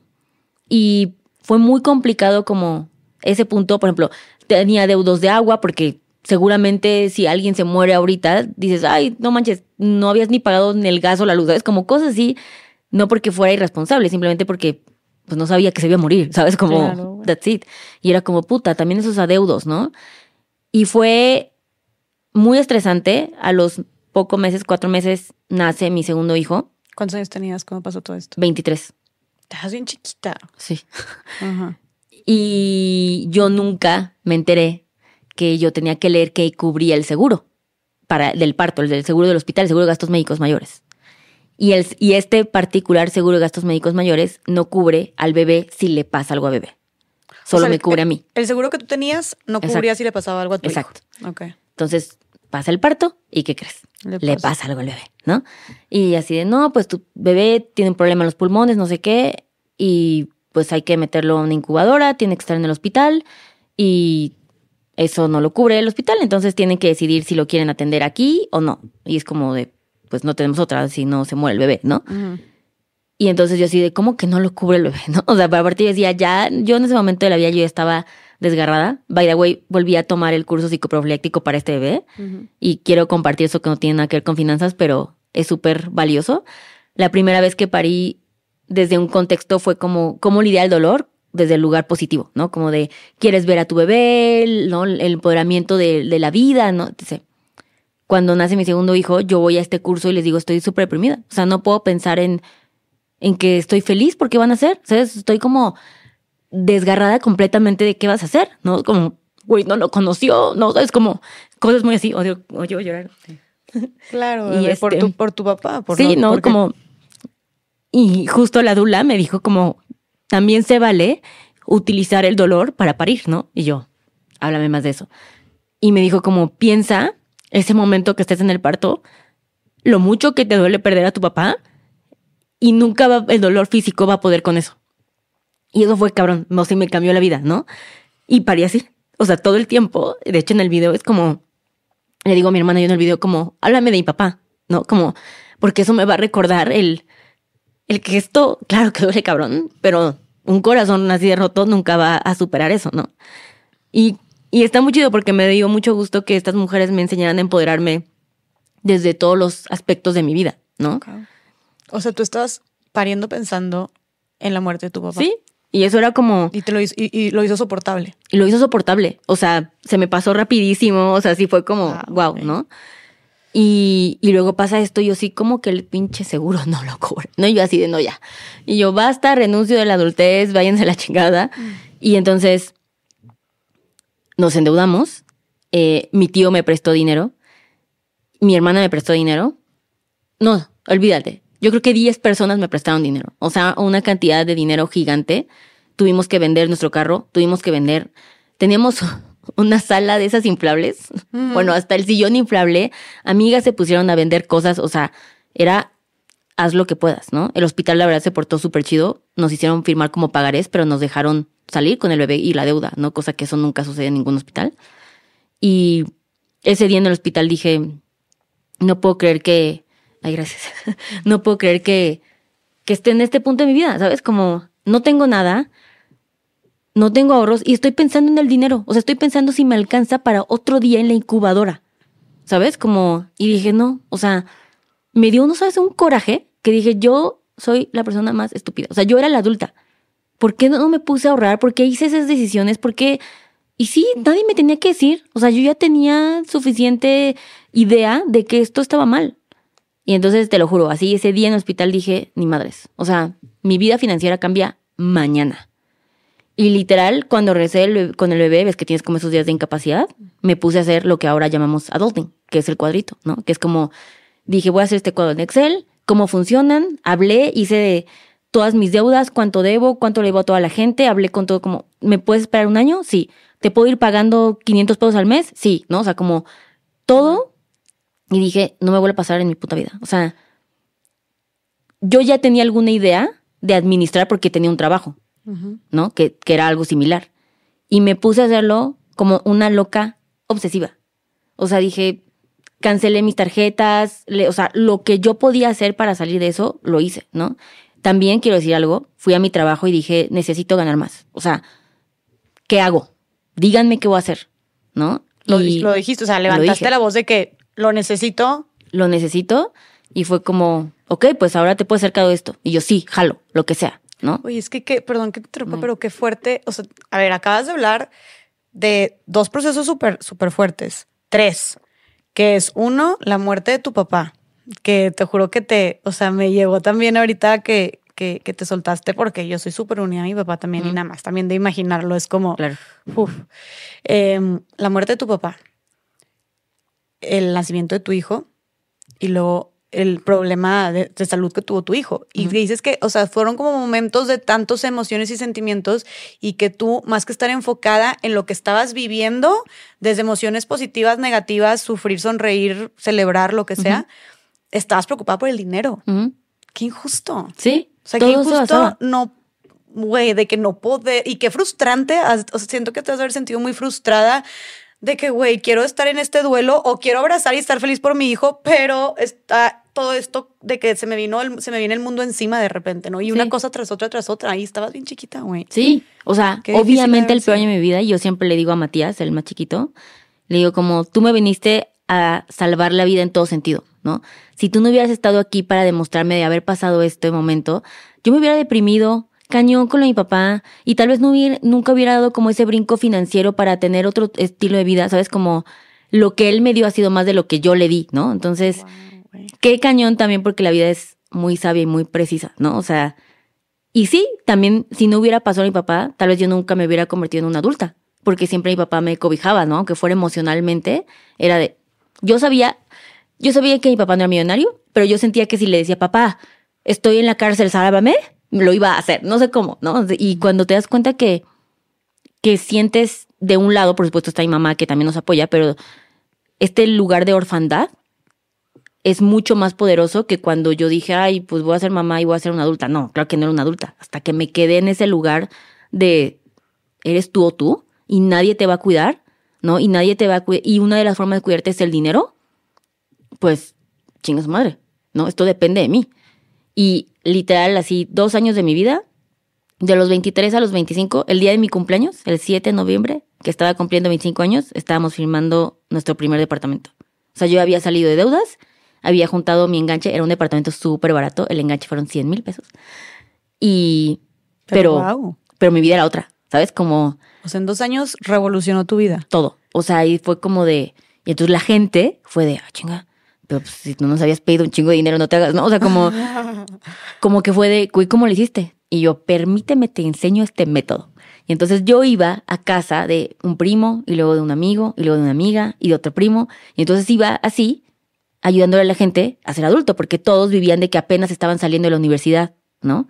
Y yo ya, no, amigos, sí, yo así de, permíteme, te hablo de las tarjetas de crédito, ¿no? Y yo así de que ya súper empoderada, etc. Pero ¿dónde sacaste toda esta información, güey? O sea, me quedé en que estabas haciendo tu Excel diciendo cuántos les debías y dos años después estabas tú dando estas asesorías. ¿En qué, momento aprendiste todo esto? En ese momento yo ya estaba en mis últimos años de la carrera. O sea, también entre que la carrera era financiera, ¿no? O sea, tenía instrumentos de administración, finanzas, etc yo por parte de la empresa también tenía este nivel de adultez de, claro, créditos, tasas de interés, o sea, y aparte para mí mi vida, ¿no? De finanzas personales. Entonces, yo ya, o sea, y aparte ya, había, ya lo había vivido yo, o sea, era enseñar lo que yo hice. Y yo, mira, así salí de deudas, te explico, ¿no? O sea, como de... Y entonces lo empecé a replicar, lo empecé a replicar. En algún momento en mi vida, eh, cuando me acercaba hacia los 30, te voy a decir algo, la primera vez que tuve ahorros, o sea, cuando salí de deudas, yo creo que me tardé como un año en salir de deudas, de que terminar pagándole a todo el mundo, hasta amigas de mi hermana, o sea, de verdad todo el mundo, todo el mundo me prestó, o sea, y si no era como para pagar lo del hospital, era para pagar una colegiatura, o sea, de que yo tratando de Wow. sobrevivir. ¿no? Oye, pero wow, como uno, pues en la situación en la que llegaste a estar, que hasta decías tú de que la vecina, lo que sea, y también wow, la respuesta de la gente, o sea, como que en ese momento, pues como pudiste, sacaron el barco adelante Sí. y que como quiera sí hubo muchísima gente dispuesta a prestarles también dinero. Sí, Pero sí. pues luego ahí te encargo la lista de la gente que... ¿Y cuánto. ¿y cuánto tiempo te tardaste en de- en devolvérselos a todos? En un año. O sea, eso sí, siempre les pagué a todos y yo en el minuto que salí en el hospital que vaya, que fue como el punto donde tuvimos que pedir prestado, fue como, este es mi plan de pagos, ¿no? O sea, me acuerdo que mi madrina, yo así de, me había prestado, yo creo que ocho mil pesos, que yo decía, puta, es toda una quincena, ¿no? O sea, como más de mi quincena. Era de, ¿me puedes esperar tú hasta el último? Y así de, yo siento que ella es rica. No, y fue como, sí. Pero siempre a todos se les pagó en ese momento y, y la gente también ve, ¿no? O sea, creo que yo nunca había llegado a este punto, nunca pedí ayuda antes y yo creo que fue de esta niña necesita un break, ¿no? O sea, la vida le está lloviendo y Claro. claro, tu sistema de soporte y eso nunca se me va a olvidar, ¿no? O sea, la gente que hizo eso por ti siempre va a hacer eso por ti y si yo se los puedo regresar al 200%, lo voy a hacer toda la vida, ¿no? Wow. Y- o sea, se te quedó marcado, se Sí. te quedó muy marcado las personas que te ayudaron en ese momento. 100%, siempre. O sea, y son las personas que hasta la fecha, aunque yo esté súper ocupada, es como, si yo sé que me llega un WhatsApp de cualquiera de esas personas, los voy a responder antes, ¿sabes? Como, pues sí, güey, les debo la vida, ¿no? O sea, básicamente. No se te olvida, güey, quienes te ayudaron cuando más lo Sí, necesitabas. exacto. No se te olvida. Y, y luego también es bien como que padre el tú dar, tú ser esa persona, ¿no? O sea, cuando llegan estos casos como, sí, güey, yo, yo he estado ahí, ¿no? Y empecé a hacer todo, bla, bla. En algún momento de mi vida dije, yo quiero empezar a, tal vez, yo me quería dedicar a ser dula para yo dar el curso psicoprofiláctico y ayudar a parir hacia la gente. O sea, lo que tú lo que te hicieron contigo, tú lo querías hacer. Exacto. Y luego me di cuenta que fui, este, ahorré un chingo, invertí. Ah, no te, pero no te iba a decir de cuando el momento del ahorro, la primera vez que tuve ahorros, que fue mi fondo de emergencia, los tres meses. O sea, yo dije, yo quiero llegar a tener un año de mi sueldo ahorrado. Y en eso me enfoqué. Cuando eso sucedió, te lo juro, Jess, me dan ganas de patentar ese sentimiento y de que dar así de toma, pruébalo, porque es la sensación de mayor paz. O sea, no la conoces. No la conoces porque yo nunca había vivido desde el lugar donde si mañana pasa algo, lo puedo resolver. ¿Sabes? Como siempre había vivido con un estrés hasta acá que nunca lo había notado. Y cuando la vi- es como cuando estás en México y te tienes inseguridad y vas a otro país y dices, ay, güey, fíjate que no estuve pendiente de mi bolsa, ¿no? Sí, O sea, de que qué rico. Ajá. Es como, sí, es cierto. Y la vida se toma y se siente desde otra perspectiva, ¿sabes? Como, te lo juro que mi personalidad empezó hasta a cambiar de güey. O sea, güey. sonríes más, ¿sabes? Como, Claro, pues es que si estás todo el tiempo, te- o sea, me imagino estar, y aparte con, con hijos, aparte tú y tan chiquita, como tensionada, presionada con este estrés todo el tiempo, claro que influye en tu personalidad. O sea, siento que tienes un peso encima todo el tiempo, que siempre estás preocupada, que siempre estás de que haciendo cuentas. Tú sentiste que literalmente hasta tu personalidad cambió. totalmente. O sea, creo que reju- rejuvenecí. Como que un momento en donde envejecí, como para ser esta señora que tenía que sacar, ¿no? O sea, como que mi personalidad tuvo que hacerse así y pude regresar a. "Ah, usemos jeans, ¿no? Es como, sí es cierto, tengo 25, ¿no? Como, voy a respirar. O sea, eso siempre se los digo porque se los juro que es bien difícil como el hábito del ahorro, pero cuando lo haces, nunca te vas a... Nunca, no existe alguien que diga, güey, ahorré y la neta X. No. O sea, nadie se arrepiente de esa decisión. Nunca. Pero ¿cómo pudiste? Dijiste que ah, este este sentimiento de paz y tranquilidad te invadió cuando, te- cuando tenías un año de sueldo ahorrado. Sí. ¿Cómo pudiste ahorrar un año de sueldo? Eso sí me tardé más. Me tardé como tres años. Ok. Cuando salí de deudas, me tardé tres años. Y, por ejemplo, esto acaba de pasar en el año pasado. O sea, me tardé tres años después de mis deudas y para poder vivir de mis inversiones, o sea, mis rendimientos hoy pueden pagar mi básico. No yo, Liliana, yéndome a Dubái, no, o sea, pero de que las colegiaturas, la ren- mi parte de la renta o la hipoteca o lo que sea, ya lo pueden pagar mis rendimientos de mis inversiones. Y eso me tomó 14 años, ¿no? Si, si lo piensas desde que empecé a trabajar ahorita, son 14 años, ¿Cuántos años tienes ahorita? 35. 35. Entonces, también me gusta mucho ser bien clara, el, esto es un trabajo, no es de, mañana solamente vas a hacerlo y si tú lo deseas, no. Y, y me gusta que sepan que fue un, proye- o sea, un proceso y que hubo un poco de friega ahí porque no es, o sea, es muy frustrante cuando tú dices, ¿cómo logro eso? Yo siento que todo va mal. Sí, güey, yo también sentí eso. Y me tardé 14 años. Pero en ese momento ni siquiera yo pensaba que podía tener esa vida, ¿no? Entonces imagínate ahorita que yo pueda decir, si mañana qui- quiero, puedo dejar de trabajar, ¿no? Mínimo así de que mi vida básica está cubierta. Eso me, me hace tomar decisiones en adulting divertidas, lo que sea, ¿no? Claro, tienes más, tienes mucha más libertad. Exacto. O sea, tú ahorita, realmente por lo que trabajas y el ingreso que te cae de tu trabajo es para cosas extra. Sí, o sea, yo ahorita lo que hago es como, ok, ahora quiero poder vivir y asegurar que mis hijos van a tener X futuro, ¿no? Entonces, como, ok, a eso voy, ¿no? Y así. Uy, qué delicioso tener 35 años y vivir del rendimiento de tus inversiones. Sí. O sea, siento que eso es lo que aspiras de que a cuando te retires. Ajá, ¿sabes? that's the dream, exacto. Ajá. Entonces, yo empecé a hacer eso, me va a acercó a los 30 años y digo, no me voy a poder dedicar a ser dula porque como yo me veía muy mocosa, porque siempre he tenido como más baby face, las mamás no me querían contratar para parir. Era como, no, yo quiero a la señora que me da confianza, ¿sabes? Yo así de, chale, yo, pero yo también ya parí. Y es como, no te creo. Y yo, bueno. Entonces, y yo, bueno, carrera desechada. No, esa es mi carrera para cuando sea viejita. Ya le decía. Y dije, mm, siento que ya quiero yo hacer algo. O sea, no depender de una empresa. Yo ya había llegado lo más alto que podía en esa empresa. Yo, Thrive, en ese momento era de las pocas mujeres que logró en esa empresa llegar a un nivel de gerencia directivo. Nunca había directoras ni siquiera. Este, ganaba bien. Y dije, no, quiero emprender. Entonces dije, en ese momento me llega un mensaje de, oye, ¿le puedo pasar tu contacto a mi amigo? No sé qué, porque yo lo hacía gratis. O sea, yo iba a tu casa los domingos y era como, mira, o después así del, del trabajo, lo que sea. O sea, tú seguías, pero tú esto llevas varios años haciéndolo. Ya lleva varios años haciéndolo. Ya había estudiado también finanzas, eh, ya me había especializado en finanzas en la Ibero. O sea, ya lo estaba tomando más en serio. O sea, güey, a ti neta este tema de que tanto te, te, te impactó en tu tema financiero que, di- que dijiste, o sea, que te movió mucho y que te llamó Sí. mucho la atención, que después hasta te metiste a estudiar eso y quisiste ayudar a los demás. Sí. Pero te digo algo, me, o sea, rescato mucho el, como que siento que yo no sé si hubiera estado en esa situación, que hubiera pensado, o sea, que, que, que hubiera tenido tanto remordimiento o me, o me hubiera dado tan- tanto cuenta de cuánto le había cagado en el pasado. O sea, wow que tú también, wow que tú tuviste esa claridad de decir, ¿por qué no ahorré desde hace cuánto? O sea, Sí. de que la regué desde hace muchos años. O sea, wow que también tú a tus 23 años dijiste, chin, de que la cagué aquí. O sea, lo podrías decir ahorita a tus 40 o tus 35, de Claro. que, güey, ¿cómo no lo hice? Pero en ese momento todavía que, tú, que te dieras cuenta, seguías estando bien chiquita. Sí. ¿sabes? Y eso es bien importante porque si no, tien- si no tomas como ownership y autoridad de que tú eres la responsable, porque eso me pasa muchísimo ahorita con mis clientes en adulting. Y la verdad nos pasa cada vez más. Entre más crecemos, cada vez hay más resistencia de, pues no, no lo hice mal, o sí me alcanza, o quieren tener una vida que no te alcanza ahorita. No, pues hazle que me alcance. Y es como, a ver, güey, doy administración de finanzas, no hago dinero. O sea, ¿cómo te explico, no? O sea, la gente le cuesta mucho trabajo aceptar o hacer sacrificios en sus vidas, ¿no? O sea, hay veces que le decimos a, a una clienta de, tienes que regresarte a casa de tus papás. O sea, esto va a empeorar si no paras ahora. Y es como, ay, no, no, no puedo hacer eso. O bueno, ok, tienes que conseguirte un roomie. No, no, es que no quisiera sacrificar. Es como, puta, güey, sí va a doler. Porque son consecuencias, o sea, ¿sabes? Como si no hay este nivel de, sí es mi responsabilidad y qué hiciste mal, nada va a cambiar.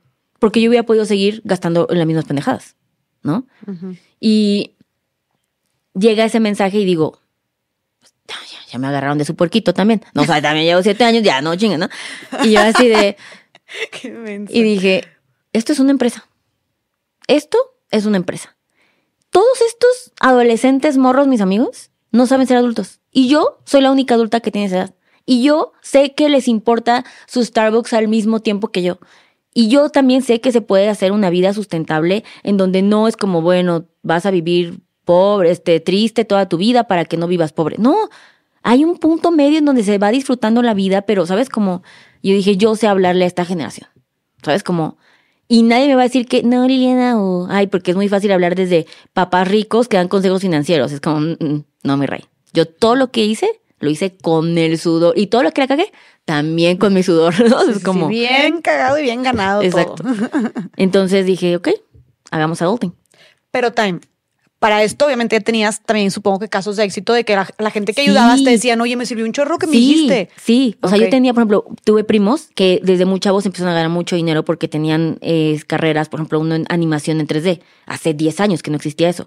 Y empezaba, yo me acuerdo su sueldo que para mí me impactó porque era de 50 mil pesos. Y yo, ay, cabrón, mi primo rico, ¿no? Yo así de, y súper chavo, 24 años, ¿no? Y entonces, y también le había cagado, iba, y había ido a Palacio de Hierro, había comprado una sala, me acuerdo perfecto, de que mil deudas.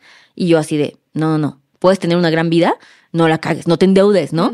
Y entonces, y salía de eso. Entonces ellos veían y veían y decía como, güey, ¿cómo lo hiciste? Entonces ya tenía muchos casos de éxito. Ok, ok. Ya había hecho como un mini adulting, ¿no? Sí, o sea, ya estaba probado el experimento social y Exacto. dijiste, vamos a hacerlo empresa. Vamos a Entonces hacerlo empieza adulting, ¿tú cuántos años tenías? 30. Ok. 30 años exactamente.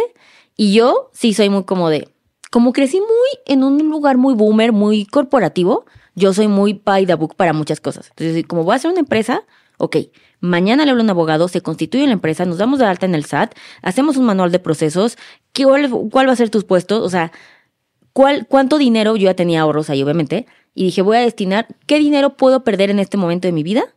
Que no me afecte si esto termina siendo un cagadero y yo me fumé de más, ¿no? Ok, o sea, tú vienes estructurada. Sí, yo así, a mí no me vuelve a agarrar esta vida, ¿no? De bajada. Sí, sí. Y entonces dije 60 mil pesos. Y dije, ok, 60 mil pesos. Y yo, "Mm, esto no es muy viable. A cobrar todos los favores que durante todos estos años a todas estas personas que yo les ayudé. Y yo, hola, ¿me ayudas a hacer esto? ¿No? Mi prima en ese momento me ayudó un buen, después se hizo socia de adulting. O sea, después de que me ayudó tanto, le dije, güey, ya está socia. Este, y fue de, ¿quién tú tienes que les puedas cobrar favores? Nosotros como la mafia, así de, me acuerdo que un día en, el, en primaria le ayudé, llámale. ¿no? Así como, yo tengo un diseñador, llámale. Yo tengo, llámale. O sea, y fue de, y, e intercambiar. Y entonces fue de, yo te hago todo el thing, te saco de deudas. Ok. Y así el diseñador, ¿no? A mi PR, yo te ayudo esto. Y así salió. Ah, o sea, por intercambio. Por de intercambio. Y entonces, y mucha gente está de que extasiada, güey, de que no mames, esta empresa y que me urge. Y yo, sí te urge. Y te voy a enseñar a invertir. Y te, así todos de, y así se armó. O sea, se armó un súper, este, o sea, Adulting cuando se lanzó, hicimos una conferencia en un WeWork y ya, y fueron muchos medios de, de prensa porque el lanzamiento, ellos no sabían que íbamos a hacer el lanzamiento. Dijimos, vamos a dar una conferencia de, este, cómo, ¿cómo se llamaba? Cómo ser un adulto de verdad. Así se llamaba la conferencia. Y entonces muchos medios fue como, güey, está interesante, está chido, no sé qué. Y así se empezó, se armó y así empezamos a crecer. Y literal, adulting, empecé yo, no había nadie más. Parecía que sí. De hecho, después tuve una plática con un dueño de un banco y me dijo, ¿cómo? ¿Cuántos son adulting? Y yo, yo. Y él, no mames, creí que eran 50 personas. Y yo, no. Yo de que fingiendo correos así de, de que Jessica roba adulting, ¿no? De que, o sea, ya sabes que tú tienes que fake it till you make it. Claro. O sea, y así fue. Y yo iba a casa, o sea, a casa de la gente, en su mayoría siempre fueron mujeres. De ah, adulting. Mi primera clienta nos vio en un periódico y escribió. Obviamente yo respondí ese celular porque solo era yo. Y fue como, se llama Paula, nunca voy a olvidar. Y Paula fue como, oye, yo quiero contratar la asesoría personalizada. Y yo, claro que sí. Y entonces yo iba después a tu trabajo en una cafetería y así fui con cada persona. O sea, no tenías un lugar, o sea, ibas, era como, ah, primero eran puras asesorías. Sí, personalizadas. Iba a casa, yo no tenía una oficina. De repente un, un coworking me echaba paro y me cobran súper poquito. Y ya hasta me conocían. Y yo puedo tener aquí una sesión. Porque luego ya era hablar de dinero, era incómodo en el café. O sea, Claro. Muchos cafés de la Roma me odian porque yo fui esa persona que se sentaba siete horas a casa casi y yo una taza de café. Y yo güeyes así de, no me chingues. Y yo, sorry. No, o sea. Y yo, qué Sí, he sido de esas personas. Exacto.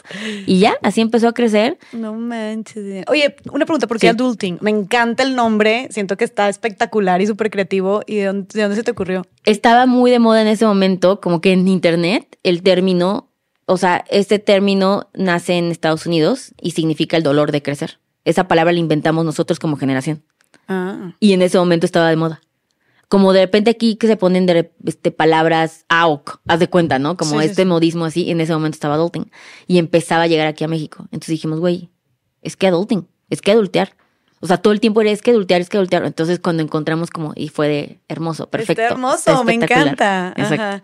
Y ya fue como, ok, este, Y entonces empiezas, y se empie- es tu primera, tu primera clienta, se empieza a pasar la voz. Se empieza a pasar la voz. Empecé ahí como, oye, nos gusta que hagas esto. Hay una conferencia en este coworking de mujeres. Y yo, jalo. O sea, yo trabajé de que de a gratis un chorro de conferencias, un talleres lo que sea. Yo decía, sí, sí, sí, sí, sí. Así nos empezamos a dar a conocer. Y ya empezaba a haber más clientas. Empiezo a contratar a la primera asesora de adulting que sigue con nosotros. De hecho, hoy es su cumpleaños, way. Este, y fue como, necesito que me ayudes con los análisis. Porque cuando tú llegas a adulting y te daba la asesoría personalizada, yo te pido todos tus estados de cuenta de los últimos tres meses. Te hago una entrevista a ti y te creo la mitad. Y luego veo todos tus análisis, tus, tu- tus estados financieros y entonces hago todo eso. ¿no? Ok. ese assessment. Y ya era muchísima información de procesar. Y entonces dije, no, necesito que me ayudes, que me ayudes. Y un mes antes de la pandemia, yo digo, mm, necesito ya, o sea, que crecer y llegarle a más gente. Y dije, voy a hacer un taller online, voy a dar una clase online. Y entonces, en febrero, yo por enero estaba tomando, como, ¿cómo se va a llamar? Ah, taller de finanzas para millennials. Ah, sí, está cagado, ¿no? Y yo le decía a mi socia como de, ¿cómo ves? Sí, sí, suena cagado. Y es de marketing, es como super sharp. Tu socia es tu prima. Sí, Ok. es como muy sharp para cosas así. Y yo así de, ¿cómo ves esto? Sí, sí. Y yo, pues voy a lanzar el primer curso. Nuestro Instagram tenía 3.000 seguidores, o sea, no éramos nadie.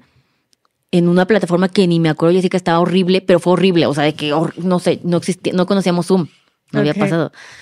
Vendí 13 lugares, de los cuales uno era mi primo, uno era mi novio. Ah, por cierto, en ese inter me divorcié. By the way. By the way. ¿En qué inter, güey? Eh, antes de mis 30 años, a los 28 años, o sea, duramos 10 años casados. ¡Hala! a los 10 años de casados hicimos una boda, porque nunca habíamos tenido una boda. O sea, hicimos una comida familiar, ¿no? Una taquiza, lo que viene siendo. Pues cuando éramos bien morros, mi papá nos fue como, se la regalo, ¿no? Mm. Y dijimos, después, cuando ya tengamos más dinerito, nos vamos a hacer una boda. Y sí la hicimos. Este, todos nuestros familiares nos odiaron porque los hicimos volar a Cancún y gastar dinero y etc. Y a los dos meses, tres meses nos divorciamos. No manches. Pero ya tenías, supongo que muchos problemas cuando te hiciste esa fiesta de Sí. 10 años. Sí, sí, sí, ya estaba mal. Creo que nadie quería decir antes de la boda, porque ya no es no te cases, es no te casas, pero porque te divorcias, ¿no? O sea, eh, y yo no estaba lista como para tomar ese momento de la vida. Yo le dije, mira, hagamos algo. Celebremos. Qué mejor que haber celebrado una fiesta de que duramos 10 años. Nadie nos daba un año. Claro, güey, la verdad. Crecimos juntos, lo hicimos cabrón. Estos niños son realmente, no porque son mis hijos, son nobles, son preciosos. O sea, Mariano es un adolescente hoy de casi 17 años que termina de comer y él levanta tu plato, su plato y los lava voluntariamente, güey. Yo jamás, o sea, yo hasta la fecha no hago eso. Es como, son nobles, son Wow. empáticos, o sea, dije, lo hicimos cabrón. O sea, y es una utopía el creer que vas a quedarte con alguien que escogiste a los 18 años, 17 años. Claro. Oye, pero estoy impresionada, güey, nivel de madurez. O sea, como saber de hasta aquí llegó nuestro ciclo. Gracias, nos, nos aplaudo, nos felicito, nos celebro, celebremos esta fiesta, pero hasta aquí ya. O sea, y, y más con alguien con quien pasaste tanto. Sí. O sea, siento que sería muy, nor- muy normal también de aferrarte y de que no, eres el papá de mis hijos, no, contigo superé, empezamos de cero. O sea, vi- hemos vivido de todo, estuviste en la muerte. O sea, como que siento que, que, que, que fuerte también separarte de una persona así. Sí, la verdad es que yo creo que lo que nos jugó a favor, yo es lo que siento y siempre se lo digo a él, nos, a, a diferencia de los adultos, y cuando ya soy muy adulta, pero no puedo dejar de ver a los adultos como más grandes, ¿sabes? Pero esas, esas parejas que se pelean a muerte, yo siento que él y yo siempre tenemos a nuestro favor que siempre apelamos a el Víctor que conocí a esa edad y a la Liliana de 17 años. Entonces, como se los debemos a esos morros que siempre fuimos nobles con nosotros, siempre nos amamos. O sea, fue como, ¿por qué nos haríamos daño? ¿No? O sea, como que siempre, tal vez ahorita con parejas más grandes que vives cosas más, ya estás más maleado, más rencoroso, ya no sería el mismo tipo de amor, ¿no? Pero es como, vas a ser el padre de mis hijos toda la vida, siempre va a ser familia, lo que tú dices, pasamos por el cielo y el infierno al mismo tiempo en 10 años y, y está bien, o sea, y si no hubiera tenido independencia financiera, tal vez me hubiera tenido que aferrar, ¿no? Si yo no hubiera podido saber que yo podía pagar las colegiaturas, yo iba a poder pagar mi hipoteca, mi carro, no hubiera podido tomar esa decisión. Claro. ¿No? Claro, claro, claro. Y, y eso fue clave, o sea, porque fue, fue un tema de, bueno, yo le dije a él, como tú te vas de la casa y como, o sea, no me des dinero ahorita, ¿no? O sea, como yo sé que tú tienes que arrancarte, no sé si tú tienes ahorros, o sea, no es que no hablábamos de dinero, pero al final yo ganaba más, ¿no? Entonces, yo pude tomar esa decisión. Yo no sé si él la hubiera podido tomar. Ok. Y ya después Sí, eso te de... dio mucha más libertad. Exacto, O sea, más bien te dio libertad. exacto, Si no hubieras tenido, tal vez seguirías ahí. exacto. Y entonces ya, después de seis años, me acabo de volver a casar el año pasado. Mm, Y te digo que este es el novio que dentro, regresando al taller primero online, entran 11 personas, digo 13 personas, de las cuales una mi prima, una mi novio, uno, como de seis personas ahí. Y el siguiente taller ya empieza pandemia. Entonces, la segunda edición del taller de finanzas para millennials fue un mes después de COVID, o sea, fue y explotó. Y entonces Adulting explota en chinga. O sea, Adulting fue de los que los negocios que en la pandemia, pum, pum, pum, pum, Exacto. pum, pum. Sí, yo estaba preparada, o sea, yo tenía todo listo. O sea, entra el 18 de marzo la pandemia, yo ese día lanzo el taller. O sea, y by the way, ese taller iba a costar 1150 pesos. Cuando pasa la pandemia, dije, ok, esto es un tema social. ¿Qué es lo mínimo que podemos vender para cubrir de que el Zoom, ¿no? O sea, de que las dos horas que yo voy a trabajar, etc. Y el curso empezó costando 380 pesos. Y yo les dije como a mi gente en mi comunidad en Adulting, como este curso va a costar así lo que dure la pandemia y lo que tarde como país recuperarse. No, ese curso ya, vendemos a volumen y por eso generamos dinero, pero pues ya 380 pesos obviamente es un ticket muy básico para Muy Adulting accesible. Pero ah, no, es- pero y muy accesible para y las muy personas. accesible para Ah, las personas, pero ese es, ese es nuestro propósito social, ¿no? Eso es como... Qué chido. Y- Te la rifaste. Qué No, y, y mira, es bien cansado. Lo he dado dos veces al mes por los últimos tres años. Y a veces digo como un taller más de taller. O sea, pero es lo que hay que hacer, ¿no? O sea, y, y, y la empresa es tan noble en otras cosas que nosotros tenemos que hacer eso, ¿no? Tenemos esa obligación ética y moral social de hacerlo. Claro. Y le va bien por eso. Oye, y a ver, y entonces empiezan estos cursos y en qué momento, o sea, porque ahorita adulting es para mujeres. ¿verdad? O sea, es esta, estos cursos, asesorías, consultorías de finanzas para mujeres, pero en qué momento se torna algo de mujeres exclusivamente. Cero era la idea. Si ves nuestro branding es muy, es negro, son letras gordas, son colores este, brillantes. O sea, yo no puse como, hagamos una empresa que se llame Finanzas con Amor. No, esas mamadas. Dije como, finanzas para millennials a la chingada, ¿no? Pero empieza el número de, mujeres. O sea, yo veía que solo clientes nos contrataban, nos invitaban a dar conferencias de mujeres, me invitaban a cowork. O sea, yo decía, ¿qué está pasando aquí? ¿Por qué ningún hombre viene? ¿Por qué ningún hombre se acerca? Y entonces me decían, cuando yo, entrevistaba como a hombres, ¿no? Así como de tu feedback era de, pues es que yo prefiero ese güey, ¿no? Como, Morris conecta cabrón conmigo. Y yo, "Pues sí, es un chingón, pero, pero ¿por qué crees que yo no te voy a enseñar lo mismo? Y era como, "Mm, no sé. Y yo, "Mm". y las mujeres era como, pues no, ese vato le habla a otra gente, no me habla a mí.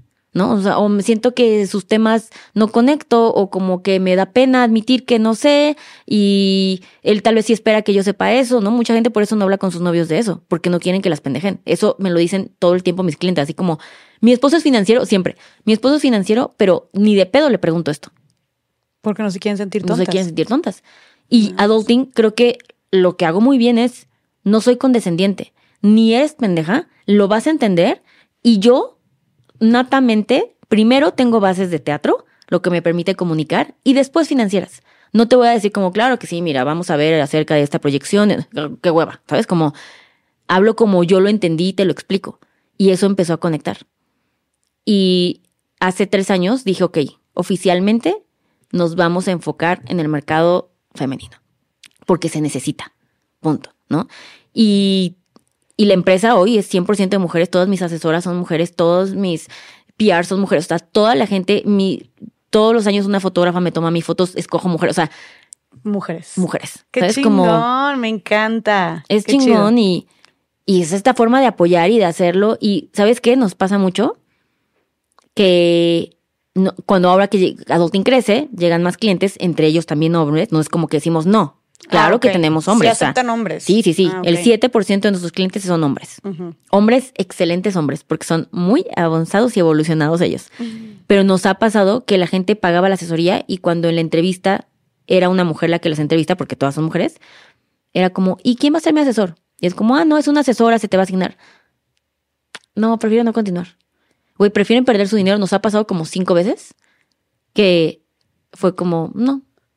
No, güey. Porque es mujer, cuando se dan mujer. cuenta que es mujer. Exacto. Pero eso lo hace una mujer o un hombre. O sea, el- el- la persona que está contratando es hombre. la Es que- hombre, El que exacto. decide dejar de es hombre. Exacto. A la madre. Y es güey. como de, mm, ¿qué me va a enseñar? Como si tú no tuvieras, como si una mujer no tuviera la capacidad, Exacto. las credenciales para enseñarle algo. Exacto. No, a ver, ¿estás de acuerdo que ahí, bueno, es obviamente muchísimos prejuicios y un ego masculino también muy cabrón de que tú qué más tenías a enseñar, ¿sabes? Exacto.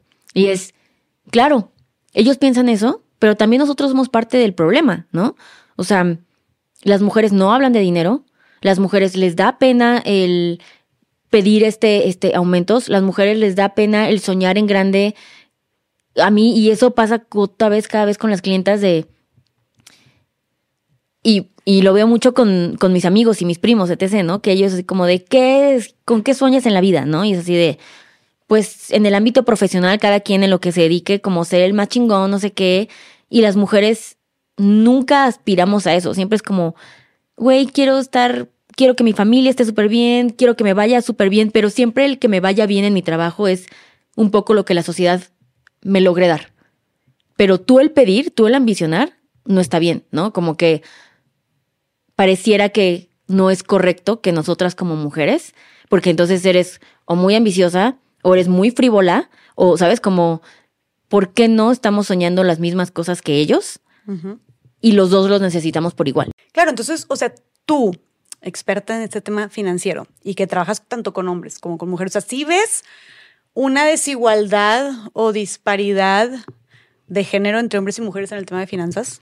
Es, es muy diferente, está totalmente sesgado, ¿no? O sea, como los hombres invierten mucho más, son menos miedosos, o sea, como su, su nivel de autoestima es diferente, ¿sabes? Como también es de, o sea, sí lo puedo perder, pero también lo vuelvo a hacer, ¿no? O sea, como, y nosotras como mujeres es de, güey, nos costó tanto trabajo, ¿no? O sea, el, estoy en este trabajo, qué bueno que me eligieron a mí y no versus un hombre, ¿no? Que no consideraron que, puta, a ver si te embarazas, a ver si eres como un liability, ¿no? O sea, como eso ayuda.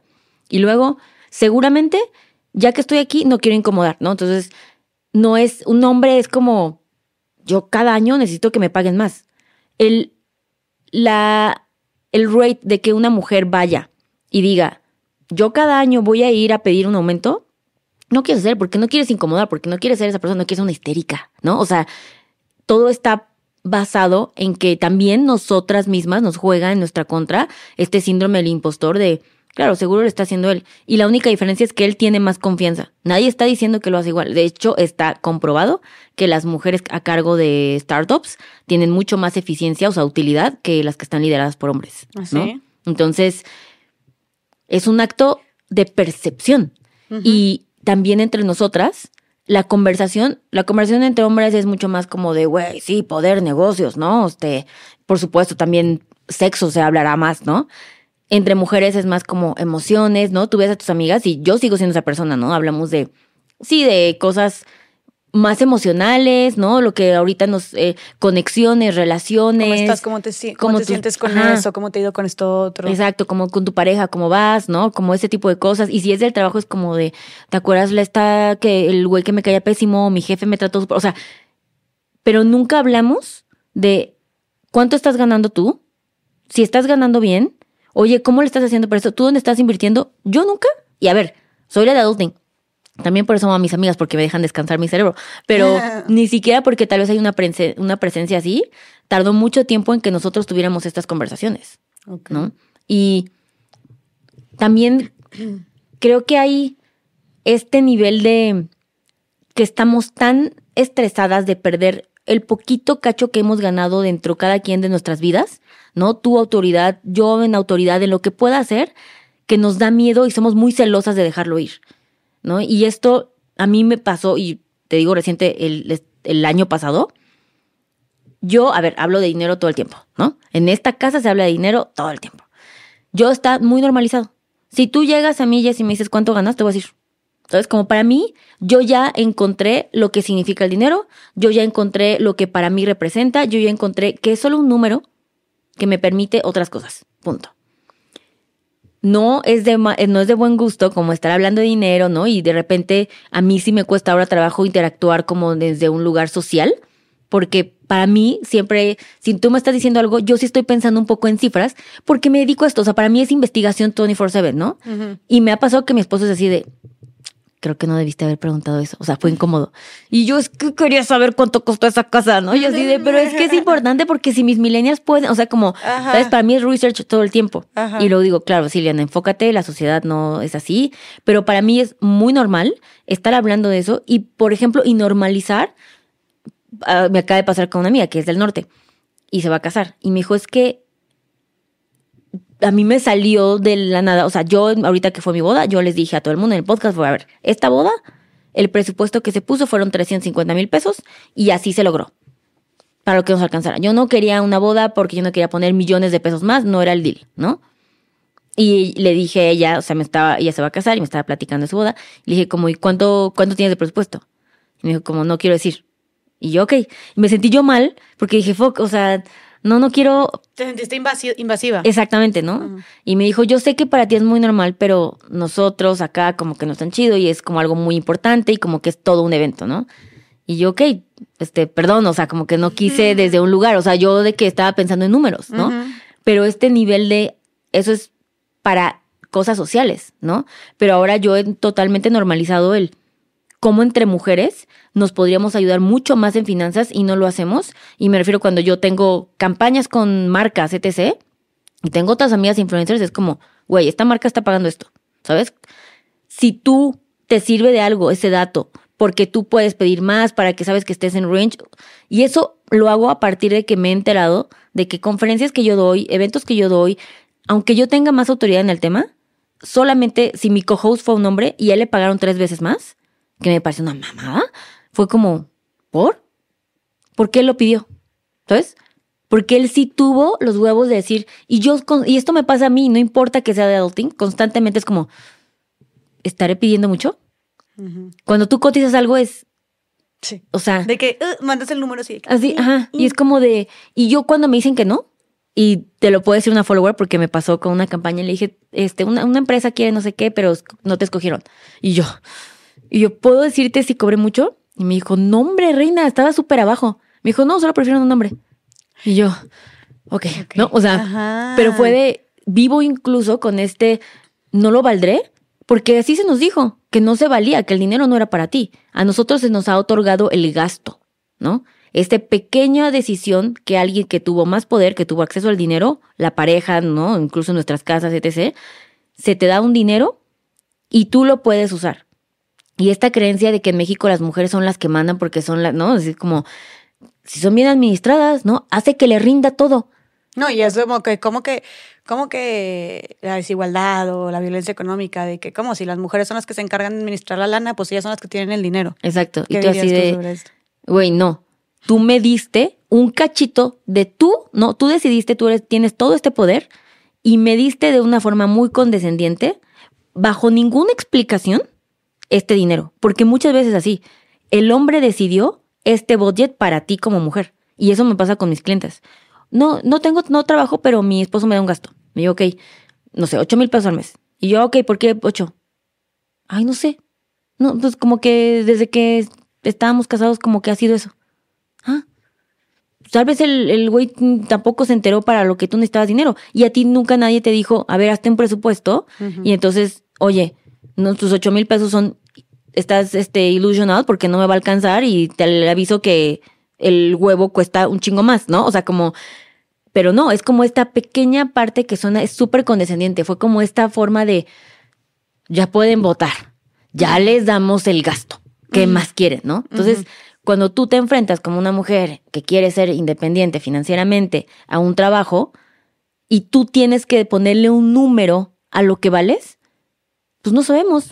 Está cabrón, güey, claro. O sea, y yo también constantemente me siento que, siento esta parte de, y lo digo, pero estoy en una agencia y, y, y estoy con, con, pues, con mi manager y él me está diciendo así como, sí, va a ser tanto. Y yo, ay, de que, no, de que se me hace que está... y, y me dice, no manches, Jessica. O sea, está él solito, me da mis cachetadas de, de, no manches, Jessica. O sea, a ver, si quieren y si no, y ve lo que has hecho y no sé cuándo. Y yo, y yo, que está bien, y ya, ¿no?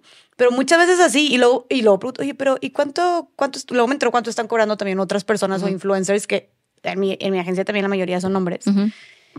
Luego me enteré, por ejemplo, también que di un, di un curso, eh, un taller junto con otro compañero en su momento. Y, güey, hicimos, es más, yo hice más chamba que él. Ujú. O sea, yo me aventé casi, se supone que era 50-50, yo me aventé 90-10 de Ujú. que le desarrolló el curso, todo eso, la, literal, solo era de que ve y dilo. Y luego me enteré que le estaban pagando como tres veces más que a mí. Y yo fue, ¿cómo? ¿Cómo? O sea, y, y sí, sí reclamé y dije que, güey, esto se me hace súper injusto, de que como si, aparte los dos íbamos a tener la misma participación, Ujú. se supone íbamos a hablar de la misma, lo íbamos a dar juntos. Ujú. Y luego incluso hasta el final todavía me dio más coraje porque yo terminé desarrollándolo todo y aparte estuvo cabrón y les encantó y lo volvieron a contratar. Y dije, eh, eh, si lo vuelven a contratar ya no es bajo los mismos precios, ¿sabes? Pero, pero también me pasa a mí constantemente eso. Es como el, ¿será que mi trabajo vale tanto? ¿Será, ¿se vale esto? ¿Será que no estoy siendo muy carera? ¿Será que...?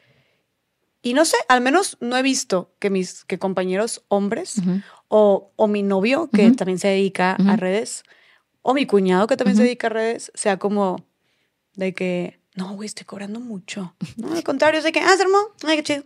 Ah, güey, ah, está bien. De que, no, hombre, güey, súbestelo más alto, güey. Ujú. ¿Sabes? Y yo de que, güey, porque no puedo yo también decir eso. Y me, pero sí me he educado un poco más a, y, y creo que eso también es es como ver qué, qué podemos replicar y qué nos puede servir. Sí, yo con la pena y la vergüenza del mundo, pero sí me he educado yo de que mm, pudo haber sido más, ¿sabes? De que en un, en un inicio, de que em, no, de que está, está bajo. Pero, o sea, güey, con casi que la mano temblándote, pero lo he estado poniendo un poquito más en práctica últimamente y sí, o sea, creo que sí me, creo que sí me ha funcionado, pero cuesta, porque todo el tiempo aunque lo hagas, estás así con él, ¿será que valgo? O ya te lo, ya te lo aceptaron y tú de que, a ver si no se desilusionan, Sí. ¿sabes? A ver si, si, No, si y das más. satisfechos. O Ajá, sea, das es más. como, no manches, está súper bien pagado y tú así de que casi, casi sientes que te están haciendo un favor, ¿no? Y tú así de, mira, y también les hice, o sea, como de que uno dándolo todo Claro. y es, y yo siempre digo como, o le digo a mi novio como buen esposo, les admiro su autoestima. O sea, eso sí, que qué ganas, ¿no? Hasta siento como esta envidia de decir, güey, quiero replicar eso y quiero tener esos huevos. Y Sí. yo que crecí en un contexto, en una industria como súper machista, ¿no? En donde todos mis este, colegas eran hombres, yo siempre, siempre gané 50% menos y tenía más responsabilidades que todos ellos. Y siempre la discusión fue, pero tú entraste bien chiquita y te vimos crecer y te dimos la oportunidad, ¿no? Y yo me, y yo años pasé en esa empresa pensando eso. Y luego dije como, pues ya estuvo chido la oportunidad, ¿no? O sea, ya di. Ya te rindió, Ya ya, te rindió, rindió ¿no? tu inversión, Y luego tu dije, oportunidad. claro, y esa fue la razón también porque yo pensaba en emprender, ¿no? Porque decía, les soy la persona que enseñaron, ¿no? Por supuesto, vi, aprendí, soy súper eficiente y les costó la tercera parte. Sí, cuando algún momento empezaron a buscar a alguien que me cubriera mi puesto, esa persona, literal, tres veces más era decir poco lo del sueldo. Y yo decía como, ¿y por qué? ¿Porque no soy un güey en corbata de 45 años? Hacemos exactamente la misma madre y yo la hago mejor, ¿no? O sea, y yo la verdad es que peleé mucho y, y, y la verdad también yo iba de que, no, voy a ir y voy a pelear y, y yo voy a pedir mi aumento porque esto es lo que hago y yo hice que se ganara esto y así. Y fue como, ok. Y yo no tenía que enojarme, ¿verdad? Y yo, ok. O sea, y es, claro, estamos tan nuevo, es tan novedosa esa experiencia que creemos que tenemos que darlo todo y no. También, también es mucho nuestra culpa, como, pues párate y pídelo. Claro, güey. No, y, No, y o sea- sabes qué, siento que como, como tú dijiste más, o sea, no sé si llamarlo, no sé qué será, si llamarlo como esto de que hay de que tu autoestima o, o- o seguridad, ¿no? De que son, son muchos más seguros al momento de hacer negocios, porque el mundo de los negocios, el mundo laboral, siempre le ha pertenecido a los hombres. Y nosotros no tenemos mucho tiempo de que empezamos a abrirnos camino en este mundo que estaba completamente masculinizado y de repente, oye, pues yo también puedo hacer el jale y a mí tam- puedo también tener una transacción a través de esto y puedo tener dinero y puedo decidir qué hacer con esto. O sea, las mujeres no llevamos mucho tiempo, o sea, creo que llevamos algunas generaciones y ya creo que nuestras generaciones ya de, de, de full, de que pues porque ya la vida, o sea, ya no hay de otra. ¿verdad? O sea, si no, no te alcanza. Entonces, o sea, creo que todavía nuestras mamás en, en, en, en muchos, este, un concepto más tradicional. Tal vez incluso podían elegir no trabajar o así, quedarse en la casa. Y ahorita ya casi no es una opción. Pero a lo que voy con todo esto es, eh, siento que llevamos, nos cuesta, nos conformamos más o nos cuesta creer más en nosotras porque son espacios desconocidos. Y porque además de que son espacios desconocidos, también tú vas, tú entras al mundo laboral y ves que la mayoría de los puestos son hombres con corbatas, los que toman estas decisiones y los que son los políticos, los empresarios, los gerentes, los CEOs, los todo. Y dices, pues güey, tal vez te conformas con, ah, bueno, yo puedo llegar, tal vez yo no llego hasta acá, pero llego hasta acá. Me acuerdo que una, recientemente una empresa me contrató para una conferencia muy grande y decir, no, pues es que nosotros ya, nosotros súper orgullosos de que tenemos equidad porque este, tenemos 50% hombres y 50% mujeres.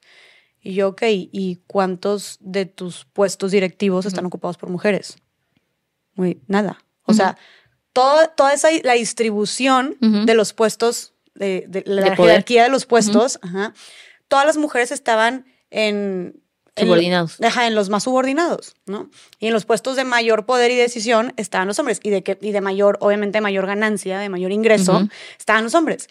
Entonces a lo que voy es también esta parte de que tal vez tú como si, creciendo como hombre en el mundo laboral ves a otros vatos mucho más, o sea, que están más arriba, tú dices, claro, güey, yo lo voy a tirar acá y tú como mujer ves que están, entonces tú dices, ah, bueno, pues le quedo acá, no, pues no, no, no, insisto en mi sueldo, no, pues no busco este puesto, no, pues ya no negocio nada. Entonces tal vez puedo ir por ahí, además de que siento que en general, no sé, a las mujeres desde chiquitas nos como que se nos ha dicho que no podemos hacer cosas difíciles, ¿no? o, o, que esta parte de, de competir, de ser ambiciosos, de, de no quedarte callada, como que son cosas más para hombres. Entonces nos cuesta mucho, nos cuesta mucho creer en nosotras. Creo que el síndrome del impostor eh, es de mujer. Exacto, tiene cara de mujer, definitivamente. Tiene cara de mujer. Y la verdad es que, mira, entre más como que se pone de moda, ¿no? Como, sí, mujeres, feminismo, claro, vamos. Y yo sigo viendo cómo hay un, como una capita en donde tú dices, obviamente yo soy súper feminista, súper empoderada, y hay un chorro de cosas que no importa en qué extracto social, tú sigues fomentando ese sesgo, el, pues tú no estás soñando eso. Y no porque tengan que soñar en ser millonarias, tienen que soñar en ser 100% independientes para que todos los otros sueños se los puedan construir ellas mismas. Esa es, esa es la tarea y ese sí es una obligación. No es como, ay, y si tú quieres ser una, una ama de casa que está perfecto y quieres dedicarte a tus hijos y, güey, mi sueño es ese, tu sueño también tiene un costo y, va a valer algo, ¿no? Y ese sueño, el que tú puedas ser una ama de casa, que le quieras dar la mejor vida, porque asumo que si quieres ser ama de casa es porque quieres estar en la crianza de tus hijos y deseas lo mejor como toda madre, ¿qué pasa si no tuvieras a tu esposo? Tú deberías poder ser la persona que le diera esa vida, no solamente poder vivir de amor. Entonces, incluso la ama de casa tiene todavía una obligación extra que si ese es su sueño que está perfecto y ese es, esa es la pelea que todas las mujeres pueden escoger lo que quieran, ¿no? ese, es, el objetivo. Requiere dinero. Entonces, a veces creemos que estamos, güey, yo soy cero de esa generación y que estamos súper evolucionadas y que claro que sí. Y no es cierto, porque seguimos sin soñar eso. Seguimos sin hacer activamente algo. El, el, como tú dices, ¿no? La métrica es, pues, como conservar mi trabajo e ir creciendo conforme la vida de. y, el, y el esposo está soñando en, yo voy a ser socio del de fucking despacho. Yo voy a poner mi despacho. Mi despacho va a tener, aquí se va a expandir a otros países, ¿no? Yo voy a llegar a ser CEO. O sea, esos sí son sus sueños, porque como tú dices, son alcanzables. Nosotros tenemos que empezar a generar ese espacio y está bien cabrón, porque desaprende lo que creciste, ¿no? O sea, como... Claro. O échale más ganas, o sea, échale más ganas en atrévete más, levanta más la voz, prueba más que eres capaz, porque también, y esto lo han dicho muchas mujeres, muchas mujeres en puestos de poder, que hemos tenido aquí, lo han mencionado varias veces, que sienten que todo el tiempo tienen que demostrar que se merecen el lugar en el que están, ¿no? Porque no las, porque, porque, porque son mucho más duras con las, mucho más duros con las mujeres, porque son mucho más, eh, cuestionan mucho más la capacidad y el talento femenino. Simplemente tú con los clientes que te tocan, que son hombres, y le sientas una mujer asesora, es, ah, es mujer, gracias, pero ya hasta aquí, hasta aquí queda, ¿no? O sea, ¿qué, más prueba tienes de eso, no? Entonces, yo, y creo que cuando se trata de finanzas, es todavía muchísimo más, ¿no? Este sesgo y esta brecha, porque nos han dicho que, que el dinero no es, no es cosa de mujeres. ¿Tú, ¿Tú por qué piensas que nos han dicho que el, mun- que el dinero no es cosa de mujeres? Bueno, porque cuando empiezas a distribuir herramientas que nos hacen equitativos, se, se distribuye el poder. Y no está chido distribuir el poder, ¿no? O sea, si tienes estos puestos donde ellos han controlado todo, pues ¿por qué cederías, no? ¿Por qué cederías ese privilegio? Porque es un privilegio. Tener acceso a eso, tener este empoderamiento, pues ¿para qué si mejor lo resolvemos en, en, el, en el club de Toby? ¿Por qué cederías ese poder? Es poder. Es poder.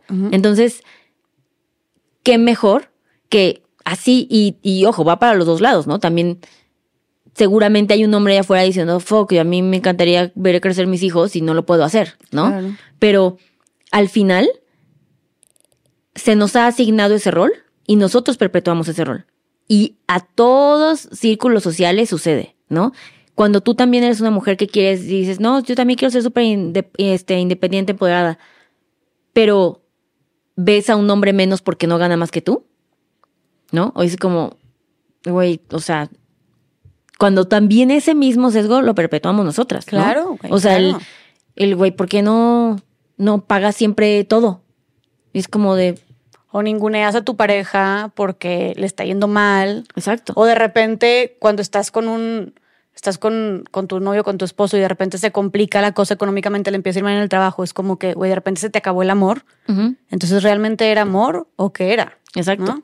Y o era.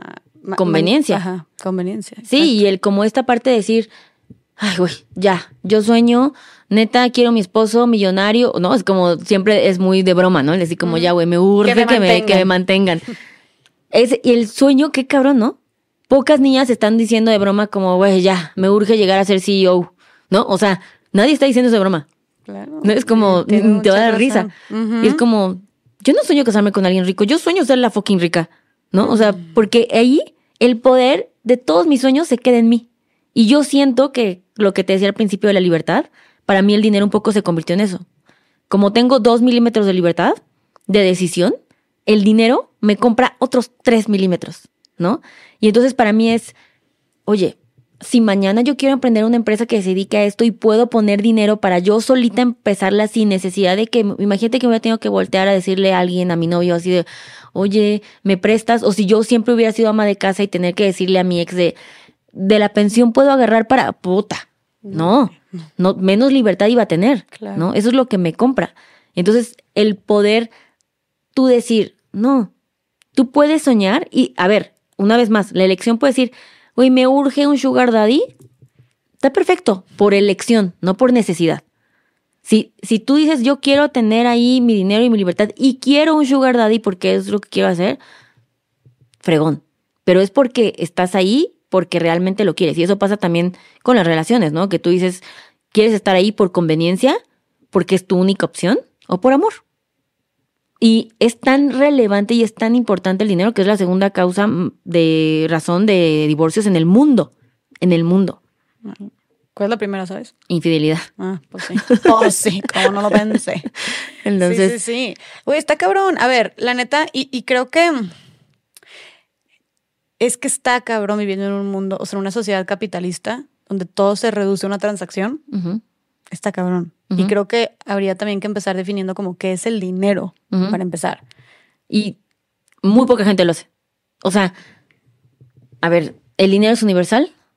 Todo el mundo, todo el mundo lo utiliza.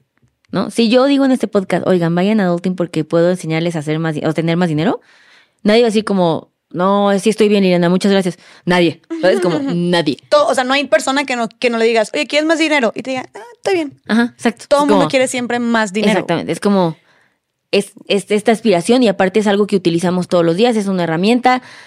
Güey, eso es lo que dedica todo el mundo su vida todo el tiempo. Exacto. La neta. Sí. O sea, para eso, a ver, desde que estás en el kinder, a tus dos años te están preparando para hacer dinero, porque eso eventualmente te va a llevar a... O sea, ¿cuál es el punto a final de cuentas de estudiar o de tener una carrera? Que para eso tienes que tener todos esos otros grados de escolaridad.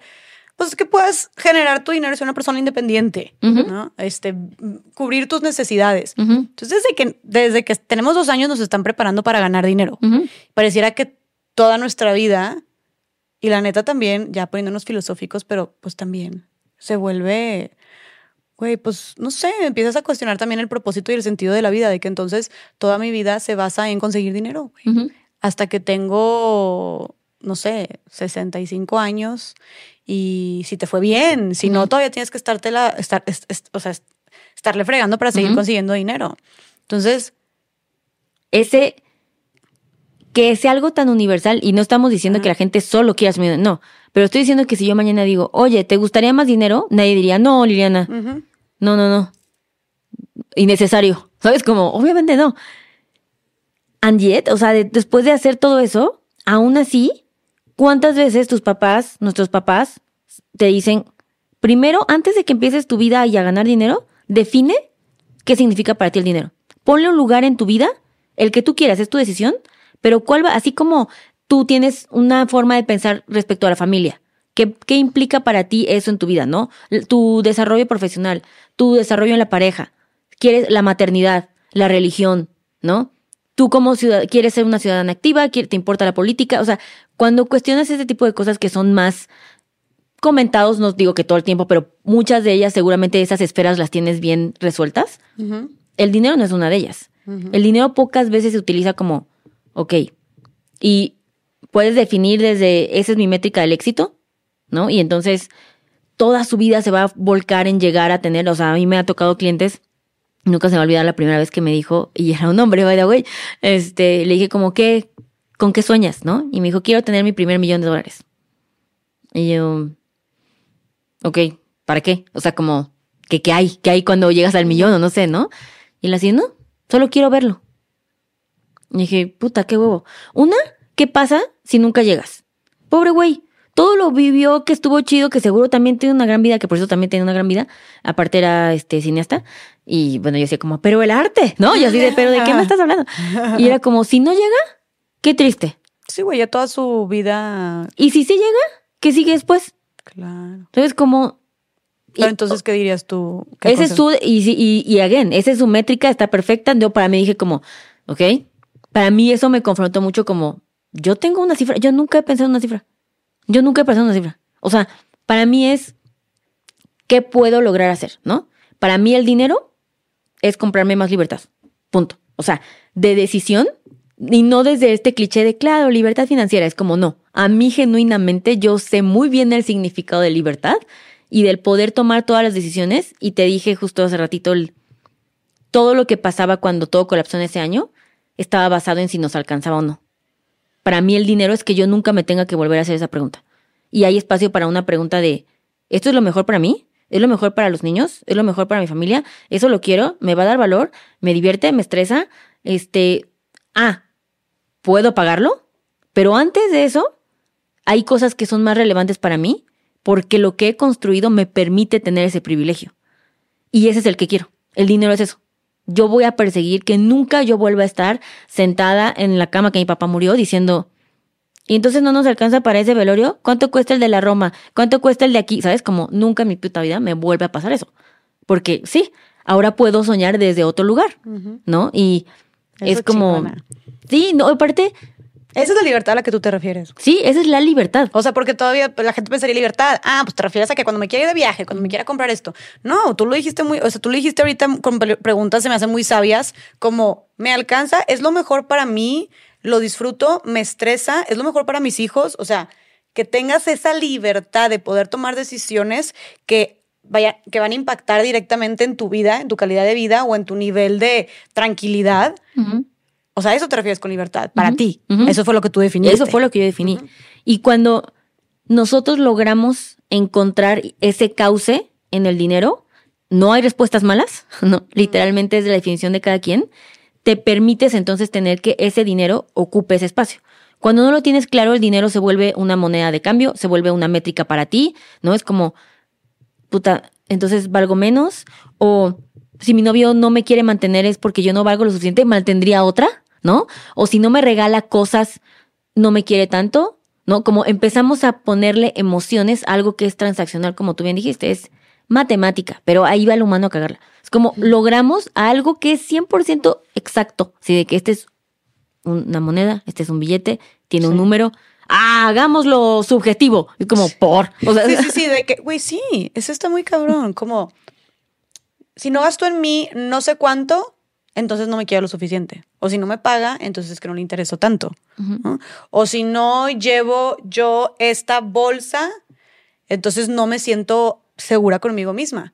O sea, ¿en qué momento, en qué momento eso se hizo tan subjetivo y deja tú, o sea, que, que influyera tanto en nuestra manera, en nuestra relación con nosotros mismos y con las demás personas también? Sí, la manera en la que ves lo que impacta el dinero en, en otros pres- preconcepciones de la vida, ¿no? Claro. El conocer a alguien millonario es respeto. Puede ser un hijo de la chingada, pero, güey, o sea, seguro no es pendejo. Sí, ¿No? puede, puede ser un narco, güey. Ajá. Y es como de, güey, pero yo, ¿cómo llegó a tener eso? O sea, siempre es un acto de respeto, de admiración, ¿no? También hay ciertos prejuicios que le van poniendo esa carga. Nadie le pregunta como, ¿esa persona lo habrá hecho con ética o no ética? O desde dónde, o sea, es como siempre hay, o hay otras personas que dicen, no, pues si no trabaja, pues seguro es flojo, ¿no? El pobre es, pobre porque quiere, puta. Me dices esa frase y te golpeo. O sea, se los advierte de una vez, me lo dicen, los golpeo. O sea, no me importa nada. Es, es, es violenta esa frase. Claro, güey. Y, y a donde quiera, o sea, y, y a donde quiera que vayas, vivimos en una sociedad como tan pretenciosa y superficial y materialista que exactamente tú nada más ves una persona con X carro o vestido de X manera que se nota que tiene lana, güey. Y ya de entrada lo tratas con respeto. O sea, ya de entrada hasta se te hace buena persona. ¿Sabes? O sea, o, o algo hizo bien. Ah, es- exacto. Es, Algo hizo bien. Es respetable. Y tú no sabes qué. Y por el contrario, puedes ver una persona que pareciera no tener y es como hasta puedes, hasta la gente lo puede tratar de manera condescendiente o Sí, o no te interesa ni no quedar interesa. bien, no te va a servir de nada, no tiene dinero, no, no conoce nada importante, ¿no? O sea, este valor de tú ya por algo que es económico, que no tienes ni puta idea cómo pasó, le echaste un chorro de layers y de cosas que dices, ya juzgaste a la persona y no, nunca le preguntaste ni qué hacía. ¿no? Por cómo lo ves. Entonces, yo es muy fácil, por supuesto te digo, y por eso se los dije, el, el- el yo poder regalar cosas para mí era como, claro, el dinero en ese momento representaba que yo no era una fracasada. Hoy, en mi vida, vuelvo a utilizar el dinero para demostrar lo que soy o no soy. Yo ya hice eso. Ya cumplí mi cuota, me fue de la fregada, terminé endeudada, tratando de fingir dentro de ese mismo mini contexto y no estaba comprando una Chanel, estaba comprando una chamarra para mi tío en Sam's, ¿sabes? Pero podía comprarla. Literalmente ese regalo es real, o sea, es como, eso va a suceder. Yo hoy, si lo que compro es, yo soy fanática, me gusta muchísimo la moda, me hubiera, este, yo así hubiera elegido como algo así, viene desde otro lugar completamente, ¿sabes? Como nunca de verdad, y esto sí, así, yo mira, de pie como un árbol, pero en mi, no me quiebran, o sea, a pesar de que trabajo en un, en una industria tan superficial, pues es dinero, ¿no? Y es show off y, y hay estos hombres, ¿no? Y carrazos y sus relojes y así es como, no, no, amigo, yo ya pasé por eso, ya caí, yo hoy soy lo que soy, me pongo lo que uso, si hay cosas que me gustan, ya tiene otro contexto. Y nunca en la vida me voy a poner en una circunstancia, porque sé que pudo ser esa Liliana, ya la fui, en donde pongo todo en riesgo para demostrar a los demás quién soy. Eso, o sea, esa, ese aprendizaje, güey, creo que. Porque sí, ahí está la gente, güey, gastando, endeudándose con lana que pues ni siquiera tiene para comprar cosas que, güey, ni, ni, ni te, ni te gusta tanto, ni la necesitas. Y ahí, ¿hasta qué punto lo haces por ti? ¿Hasta qué punto lo haces? O sea, creo que tenemos que empezar a cuestionarnos mucho este, ¿qué significado le damos al dinero? ¿No? ¿Qué significa para nosotros? Y también, obviamente, el, lo- el significado subjetivo también que le damos. Si te la pasas teniendo problemas con tu pareja por dinero, también es como, a ver, date dos pasitos para atrás y me- tal vez el, el- el- el chavo es súper respetuoso, es súper es súper atento, te quiere un chorro, este, es súper cariñoso, como que tiene todo, pero, ah, em, no te dio el anillo que querías o no te pagó la casa que, que, que querías, ¿no? O, no te, o no te trae todo el tiempo estos regalos que tal vez sí te compras que tus amigas sí se los dan. ¿Me explico? Entonces, y ya por eso lo vas a descartar. O ya por eso fracasó la relación, porque claro que, claro que pasa así. O sea, también, también para los hombres este tema es bien pesado y bien fuerte. Sí, sí, porque imagínate ser un hombre que es súper buena persona, que oye, yo te acompaño, te quiero, te cuido, te contengo, te apoyo, pero no soy rico. Entonces, no, vale madres todo lo que sea. No cumplo la cuota. Sí, no importa, ya- no te interesó, me cierras la puerta en ese momento porque Sí, y este, y esta concepción también de hoy, qué, estúpido, pero qué real que en el 2023 admiro los hombres que andan con mujeres que ganan más. Porque es, es un acto donde la sociedad los castra por eso. ¿No? Es como, "Uf, ¿y tu esposa? Uf", ¿No? Como, qué oso. O sea, ¿y cómo le hacen? ¿Cómo lidias eso, no? Por, güey. Sí, de que no te importa, güey. Ajá.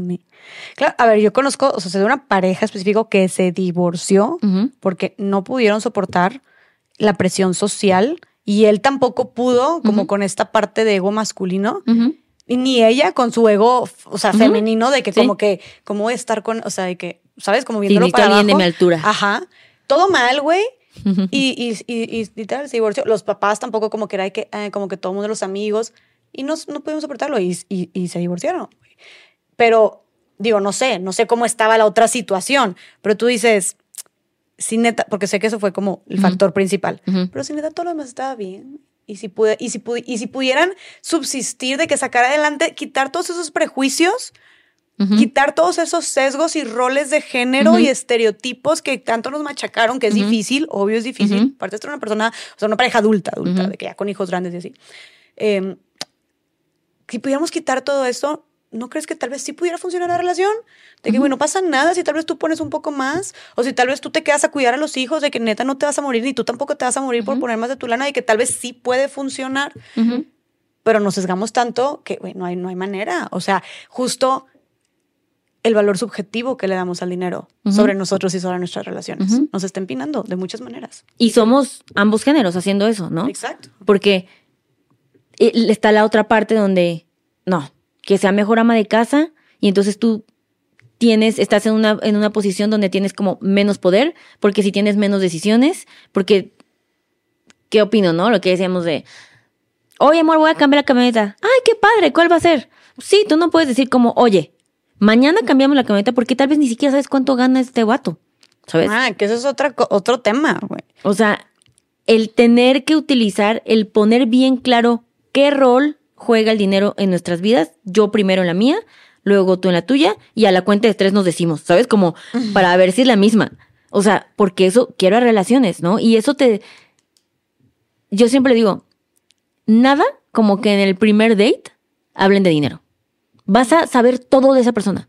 Vas a saber si es empático, si es noble, si sus aspiraciones, si aspira a lo mismo que tú, o sea, si es, si lo utiliza como una herramienta de manipulación, de poder, ¿sabes? Como si tiene un desmadre también, ¿no? Y tú así de, "Uta, qué miedo, o sea, Oye, si es una persona egoísta o si es una persona superficial o que se siente superior, o sea, prepotente, sí puedes saber mucho de las personas hablando de dinero, la sí, verdad. o sea, te dice mucho y es como, ah, ok, pues así, date uno, ya logramos al menos combatir la segunda causa de Mm. divorcio por si llegamos de punto, ¿sabes? Como ya lo quitamos del, del punto, pero la forma de cómo en México, bueno, en Latinoamérica se utiliza el dinero como un arma de poder en contra de las amas de casa, como si, fíjate qué cabrón, que el criar a las personas que más quieres en esta vida tiene cero valor económico, cero.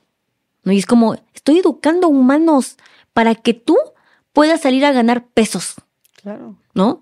Y de alguna forma, esto no se reconoce de la misma forma. ¿Por? O sea, Por te invito, te invito a que lo hagas, ¿no? O sea, que intercambiemos un día a ver cuánto. no se quiebran, no durarían un día.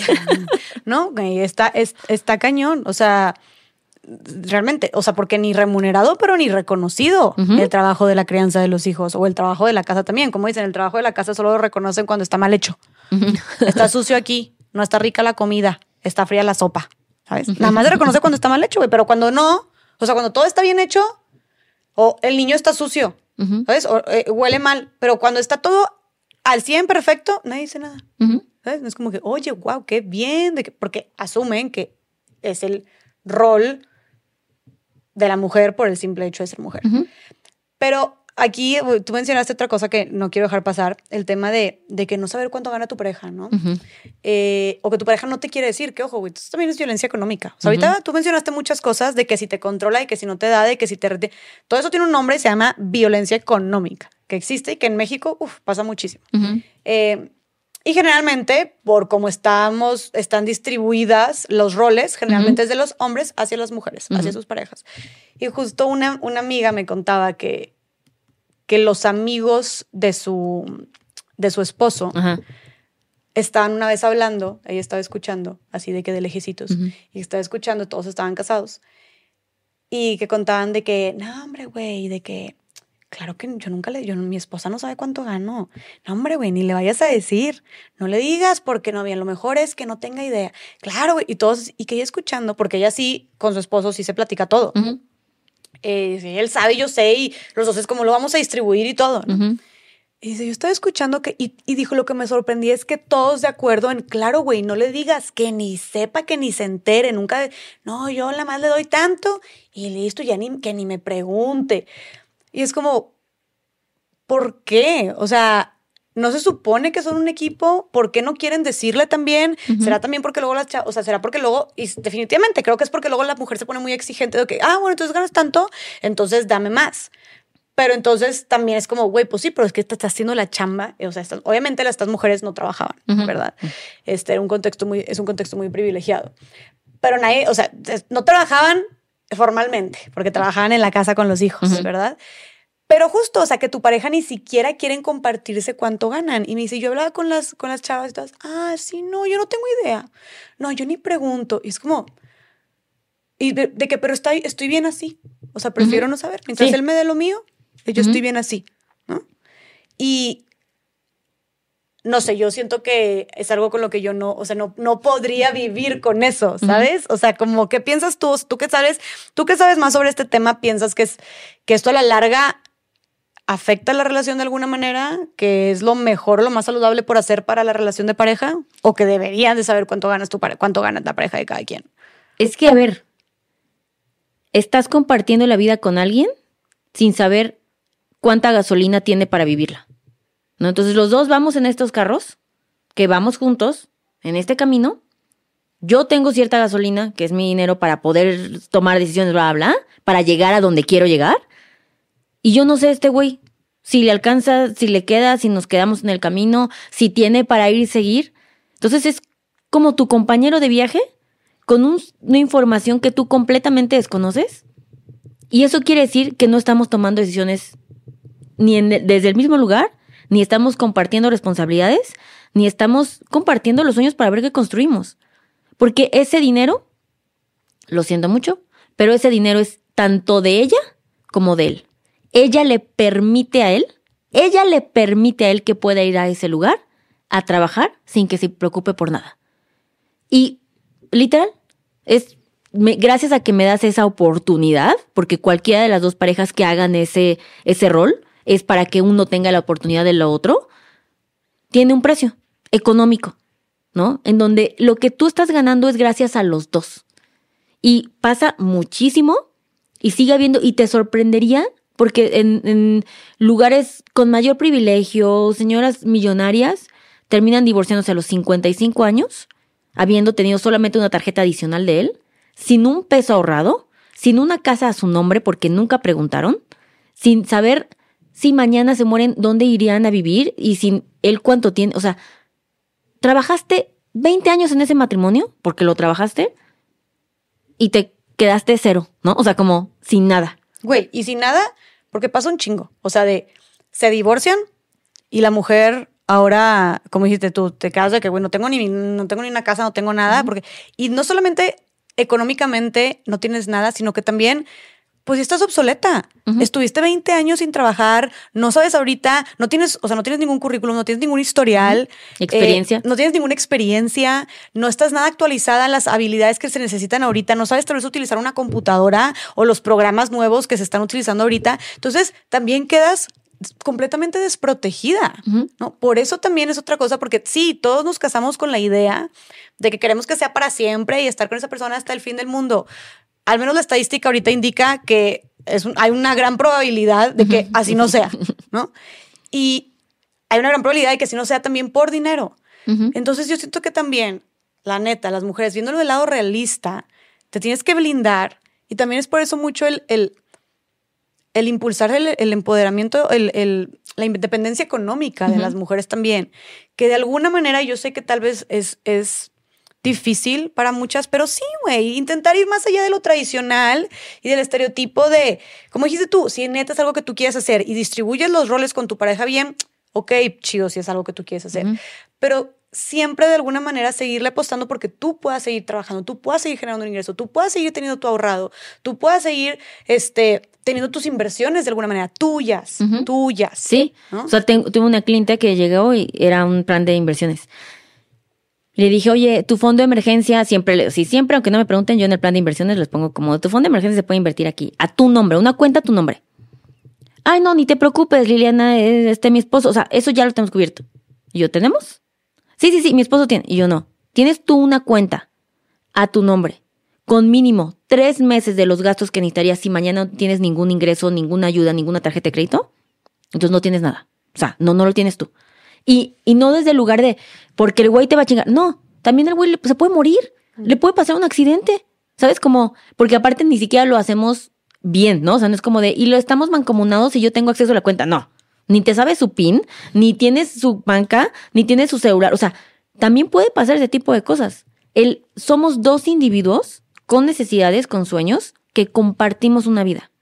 ¿Por qué estarías con alguien que no quiere que tengas las herramientas para que vivas de forma independiente y sigan compartiendo su vida a la par? Güey, nivel, no solamente que no quiere que tengas las herramientas, que no quiere que ni siquiera tengas el conocimiento de cuánta gasolina tienen en el carro, lo que tú decías tú, lo, o sea, Ujú. lo que decías tú.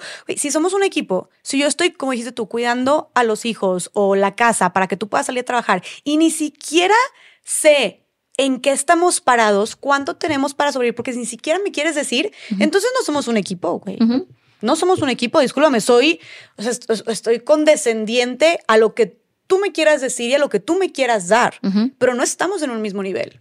Y es bien importante que si no te alcanza cualquiera de la pareja que haya decidido el que va a trabajar mantener al otro, entonces no les alcanza en esa casa para que alguien se quede en casa.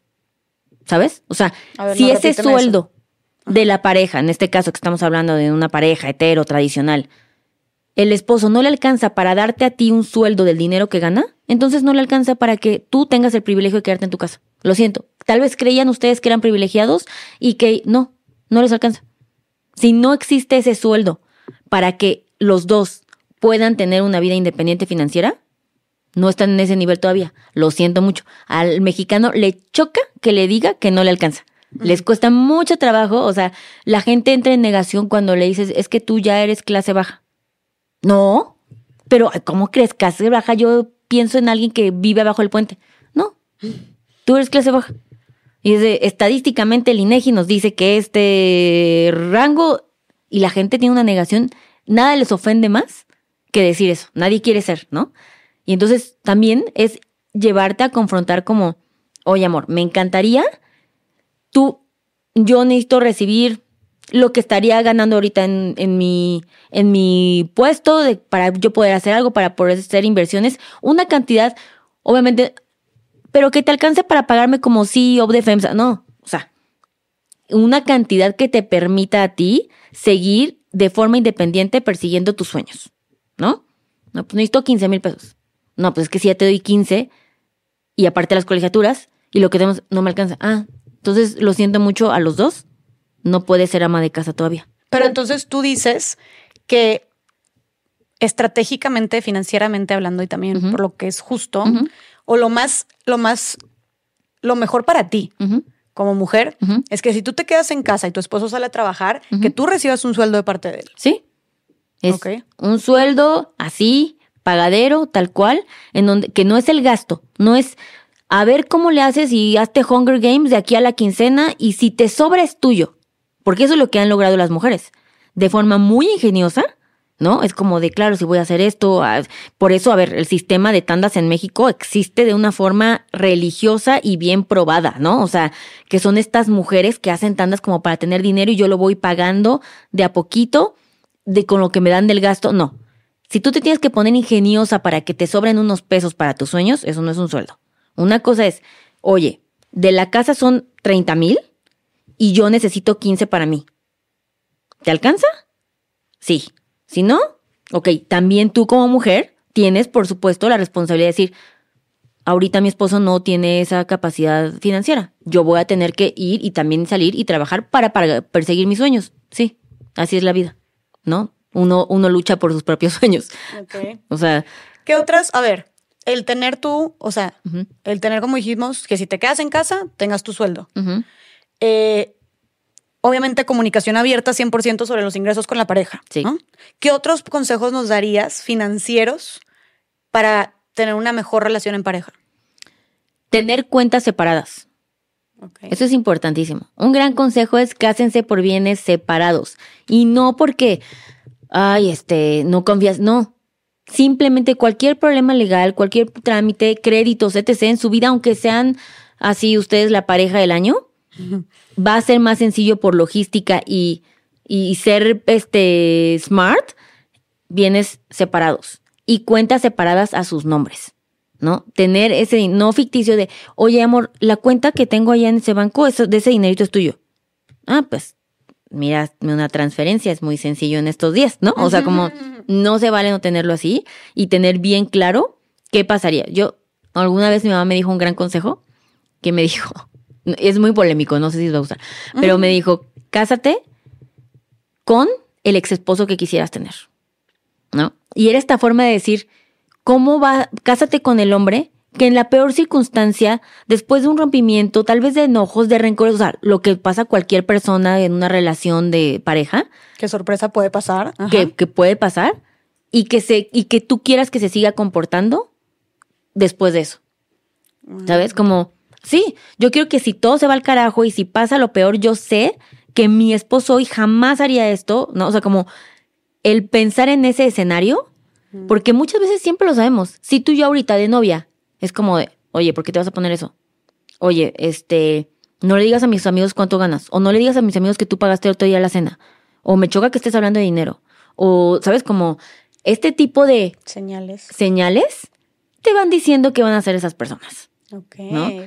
Oye, consejazo. Es gran consejo. Consejazo. O sea, la neta sí, la persona con la que estás ahorita. En otras palabras es también, date cuenta de la calidad de hombre con el que estás o de mujer con el que estás. O sea, tú dices, ok, cásate con ex esposo que quisieras tener. O sea, es más bien, en el peor de los casos, cómo se comportaría él. Y ya recae en qué tan buena persona es, qué tan buen corazón tiene, qué tan noble es, qué tan responsable es también, eh, qué tan compro, o sea, qué tan comprometido es también hacia sus, porque no sé, si tienes hijos o lo que sea, ¿me explico? Y claro, y, y sí, invito a las personas, a las mujeres que nos están escuchando ahorita, piensen en su novio, piensen en su esposo, este, se sentirían tranquilos si esa persona llegara a ser su ex esposo. Y creo que el sentimiento que tengan es una buena señal para, para guiarnos. ¿no? O sea, enfóquense en el sentimiento de tranquilidad o de preocupación que les pueda generar esto. Oye, ¿y tú qué, que tratas a tantas mujeres como clientas en temas financieros, qué dirías tú que es el principal reto financieramente hablando que enfrentamos las mujeres? Llegar a ganar lo mismo, deja más, pero lo mismo que un hombre. Las mujeres, ¿qué quiere decir esto? Las mujeres trabajamos más, ¿no? Porque si tenemos una mujer, un godín, empresario, lo que sea, de 9 a 6 trabajas y vas a tu casa y también tienes más responsabilidades en el hogar, incluso en el contexto de que tú vivieras con tus papás, es muy probable que tengas más responsabilidades tú que tu hermano, ¿no? Siempre hay un, hay un dejo de tú como mujer tienes otras cosas que hacerte cargo. Las mujeres en la casa es como los dos trabajamos y probablemente yo me hago cargo de los pagos de la casa, ¿no? Eh, y luego llegas y sigues trabajando con los hijos y cuando te das cuenta al final del día dices, puta, trabajé 16 horas, en mi trabajo me pagan 30% menos y en mi casa no recibo ninguna, ninguna, este, Remuneración. una remuneración. Entonces, no, pues uno bien pendejo, ¿no? O sea, terminas trabajando 16 horas, ganas menos por, ¿no? Somos las empleadas del mes. Entonces, el reto es cómo logramos bajar esa brecha en donde que en mi trabajo me paguen lo mismo que Juanito, porque estamos haciendo exactamente lo mismo, y que en el, y en el hogar las responsabilidades estén divididas y compartidas. Yo no tengo por qué seguir metiendo otras seis horas cuando llego a la casa. Y por ejemplo, en Adulting lo hacemos. Cuando llegan parejas, que me encanta ese plan, siempre digo como, ya que una pareja llegue así evolucionada, me da mucha ilusión y cada vez pasa más. Y siempre es como, siempre, yes, yes. Ella se hace cargo de los pagos y todo eso porque a mí la verdad es que yo soy bien distraído o se me pasa. O sea, siempre está cargado hacia alguien. La mayoría hacia las mujeres. ¿No? Que son las que se hacen cargo de, ah, yo le pago a la señora que trabaja en el hogar, yo le pago la colegiatura de los niños y las clases especiales, y yo, o sea, y luego yo bajé lo del predial, o sea, siempre. Y digo como, ok, aquí se acabó eso, no me importa que seas bien despistado, mira, hay unas apps bien fáciles, que por ahí pagas en dos swipes la luz, el gas, o sea, no es como que tienes que ir a formar, y tú vas a poner el 30% de tus ingresos, si eso representa un número diferente al de ella, no importa, o al de él. Cada quien va a poner el mismo porcentaje para que los dos vivan, por eso se habla de porcentajes, la vivan el mismo. Trabajé para nuestra familia el 30% y yo también trabajé el 30%. De ese dinero, pon tú, juntamos 25 mil pesos, ¿no? Lo que sea que eso dé. Tú vas a pagar cuatro servicios al mes, escoge los que más quieras. Ah, pues yo ya pago las suscripciones, este, yo ya tengo dada de alta la del cuenta del gas, ¿no? Pasa mucho. Y yo pago la colegiatura. Perfecto. ¿Tú cuáles vas a pagar? No, bueno, pues yo, este, la luz, yo el agua y yo hago el súper. Ok. Pero cuando nos empezamos a dividir que los dos somos responsables de esto, uno, el, el involucramiento de la pareja es muy diferente. Se empieza, empezamos a tener más puntos, ¿sabes? De conversación porque ya no solamente es en el trabajo, es compartimos la casa que estamos construyendo y se siente que la estamos construyendo, porque estamos poniendo lo mismo y los dos estamos poniendo al mismo tiempo y es horrible que, puta, nos cortaron el gas. ¿No lo pagaste? Y yo decía, chinga, ¿no lo puedes pagar tú? O sea, ¿por qué lo tiene que pagar ella? Mm. ¿No? O sea, como que empieza a recaer sobre alguien esa responsabilidad. Entonces, ahorita el reto es que ganemos lo mismo, en condiciones laborables, ¿no? Que tengamos las mismas oportunidades, que se nos contrate si en el currículum dice hombre, mujer o lo que sea, que tengamos exactamente la misma paga y que en la casa también se reduzca el número de horas que trabajamos en casa, porque para eso tenemos compañero o compañera, ¿no? ¿Para qué fregados uno tiene que hacer todo? Claro, como dijiste tú, mismas oportunidades y responsabilidades también en el hogar. Claro, me encanta. Oye, y el tema, o sea, también creo que creo que también hay una, una brecha, un área de oportunidad en este tema personal. De como dijimos, lo dijimos en un inicio, de creer más en nosotras, del síndrome del impostor, de levantar más la voz. ¿Qué podemos hacer las mujeres también? Es, es, bien sabido que las mujeres negociamos mucho menos nuestro sueldo, los hombres lo negocian tres veces más, los hombres se creen más merecedores de nuevas oportunidades, los hombres, si hay una, hay una, una entrevista de trabajo, o sea, una vacante, una mujer tiene que cumplir con el 90% de los requisitos para poder decir, ok, déjame, voy, sí, me lo merezco, entre el 90 y el 100%. Los hombres con cumplir el 50% van, ¿no? De que, ay, pues, y, y, volvemos a lo mismo, son más seguros. Entonces, ¿qué crees tú que nos haga falta a las mujeres, a las que todas que nos están escuchando? para atrevernos más, para levantar más la voz, para vendernos más, para reconocer más nuestros méritos también, para negociar más nuestro sueldo, ¿no? Para levantar más la mano cuando haya nuevas oportunidades, para no tener que asegurarnos de cumplir con el 100% de los requisitos en la vacante para poder ir y lanzarnos y ponernos enfrente y decir, yo sí puedo hacer esto. ¿Qué crees que nos haga falta a las mujeres? La mujer está comprobado que somos más aversas al riesgo, ¿no? Tenemos esta aversión, somos más miedosas por naturaleza de hacer las cosas. Y nos falta inculcarnos que la palabra ambición tiene un contexto positivo, ¿no? El, ¿eres ambiciosa? Ay, pinche vieja interesada, ¿no? O, güey, ¿por qué te importa? O sea, tiene un contexto negativo. Un hombre, cuando utilizas ese hombre es ambicioso, oye, ha de ser un crack, ha de estar yéndole cabrón, ha de ser súper inteligente. Cuando tú dices, esa mujer es súper ambiciosa, inmediatamente, cuando escuchen eso, es, no, novela de Rubí, ¿no?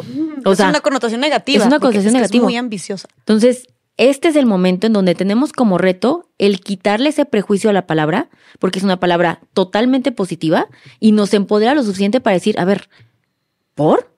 Y nos empieza a abrir esta, este cascarón que no habíamos visto donde yo también quiero soñar eso. Y yo también me merezco eso. ¿Sabes? El, las mujeres, por ejemplo, y eso pasa, te lo juro, te decía antes, yo quiero que salgan de este podcast diciendo, a la verga voy a hacer mi primera inversión. Porque hacer eso te rompe unas limitantes. Yo me, es, de es digamos como la último pasito en finanzas que me tardé en hacer. A pesar de todo lo que yo había salido de deudas, ah, lo mínimo, ahorrar, ay, perfecto, ¿no? O comprar algo, ah, muy bien. Invertir, ni se me había ocurrido. Era como, pues eso, y lo entiendo, ¿no? Tal vez. Y ahora es como, este nivel de invertir, de tomar poder, de tomar el riesgo sobre una decisión tuya, que tú avalas y que te va a retribuir en el futuro, eso es súper empoderador. De las mujeres, 0.07 por las mujeres em, este, invierten. De por sí México ya es un país que invierte poco. El porcentaje de mujeres es mucho menor, porque es como, no, Liliana, espérate, ya lo gané. No, o sea, no, no, lo, no lo puedo perder. ¿No? Es como, ¿de qué me estás hablando? Me tardó mucho tiempo. Y es, relájate, no siempre tiene que ir con este riesgo, pero también tenemos que aprendernos. O sea, los hombres, y yo los veo en las asesorías, ¿no? Los hombres cuando van a invertir, si les digo de que, oye, esta es una inversión conservadora. No, yo vengo aquí a hacer dinero. ¿Dónde invierto? Y jalan y hacen menos preguntas. Una mujer, una mujer es así de, lo voy a pensar, Liliana. Déjame, le pregunto, y normalmente van a un hombre para una validación. ¿sabes? A mi papá, a mi esposo. A mi papá, a mi esposo, a mi hermano. Me han pedido, ¿puedo grabar esta sesión para después enseñárselo a esa persona que siempre es un hombre? Y digo como, duda. ¿Tu papá es financiero? No. Entonces, ¿qué chingados? o sea, perdón, pero ¿para qué le vamos a preguntar? me ofende. pero ve, está muy cañón porque incluso de una mujer viene ese sesgo. Claro, y sigues dependiendo de un hombre a final de cuentas Exacto, para, tomar, para tomar decisiones. Exacto, y es como, Sí, y para eso puedes encontrar las herramientas y te vas a educar. Están en las mismas circunstancias. Él, es más, puede que haya tomado solo la decisión porque es más arriesgado y tú estás, no te estoy diciendo que ay, vayas y, te, y lo hagas sin saber, no. Pero ¿por qué no podrías prepararte y tener la misma conocimiento, la misma seguridad y la misma necesidad de ganar más? ¿Por qué no tendrías tú eso? Estamos en condiciones iguales para hacerlo. La diferencia es que él se atreve porque cree que si no, lo puede reconstruir y tiene más eh, opción de equivocarse. Y tú no, ¿no? Sentimos que apenas lo ganamos, pues menos lo vamos a perder, no queremos ser unas estúpidas, no entendemos, el dinero no es cosa de nosotros, utilizan palabras que ni sabemos. ¿Con qué yo tengo ahorros, no? Por eso las mujeres dicen, las mujeres son muy ahorradoras, ¿sí? Nada más eso. Pero no somos inversionistas. Y volvemos a lo mismo, no somos inversionistas y tú crees que es porque no nos atrevemos a arriesgarnos.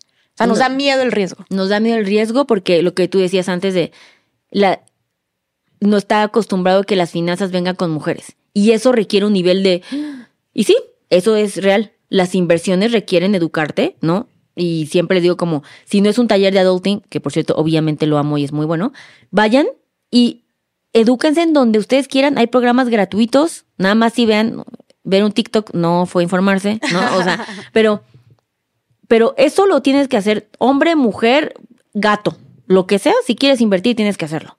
Ok. Ahora, ¿qué nos consejos nos darías, que Liliana, qué consejos nos darías aprovechando tu sabiduría y tu conocimiento aquí? Eh, ¿Qué herramientas financieras tenemos que tener, practicar para ser mujeres económicamente más independientes. Ya hablamos de la importancia de la, independencia financiera, de la independencia económica. ¿Qué podemos empezar a hacer desde ahorita? ¿Qué herramientas podemos utilizar para empezar a alcanzar esa independencia económica? La primera es si piensen en dinero. Entonces, como date la oportunidad de pensar en dinero y dedicarle tiempo a tus finanzas. O sea, así como piensas, y siempre les digo como tenemos un problema, ¿no? Y las mujeres como que hacemos un overthinking así de, puta, güey, qué para pensar. Entonces, ¿le dedicaste una semana? Al chisme ese. Lo mismo tu dinero. O sea, tus finanzas requieren tiempo. Es el primer paso, que te importe. Después de escuchar esto, no puedes no volver a pensar en dinero. No puede, de todos tus sueños, ilusiones, lo que quieras lograr, problemas, relaciones, todo, piensa en el factor económico de eso. No puede desaparecer. Nunca. Eso no es ya negociable.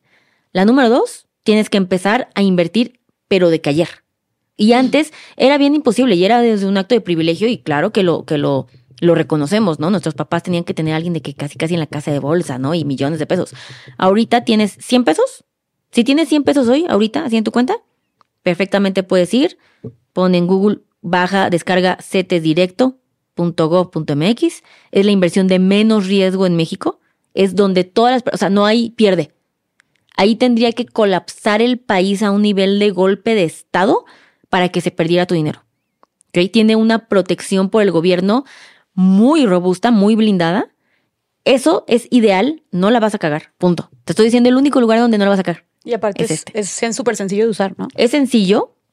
No crean que va a ser la más bonita visualmente. Es gobierno, también nos hypemos. O sea, es lo que es. Pero la vas a descargar.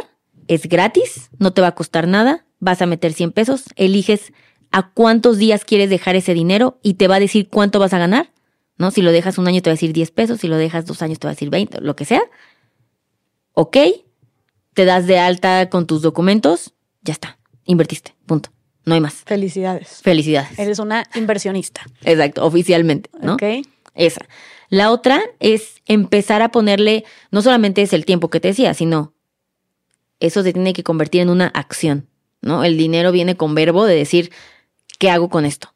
¿No? El sí planearlo, no nada más para que pienses y contemples en dinero de así, sí tiene razón, estaría bien. No, es qué voy a hacer y ponerle tiempo es dedicarle importancia a hacer tu presupuesto, ¿no? Yo siempre le digo, no importa que seas millonario, no importa quién seas, si no tienes un presupuesto, el que tú aprendas a utilizar tu dinero para empoderarte, que sepas que te puedes eh, mantener con tu sueldo, que te alcanza, que sepas cuánto ganas. No sabes, Jess, cuánta gente, cuánto ganas. Deja cuánto gastas, eso lo puedo, lo puedo entender.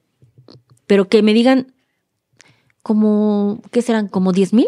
¿Cómo que como 10 mil? A mí me dices 9 mil 607.48. Pero es como es tu dinero. O sea, la chingada, no manches, tienes que saber.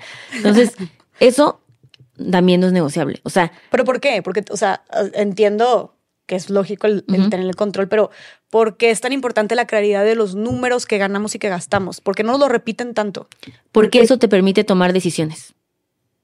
El tomar decisiones cuando tú no sabes, el dinero te da ansiedad porque no sabes, no estás entendiendo.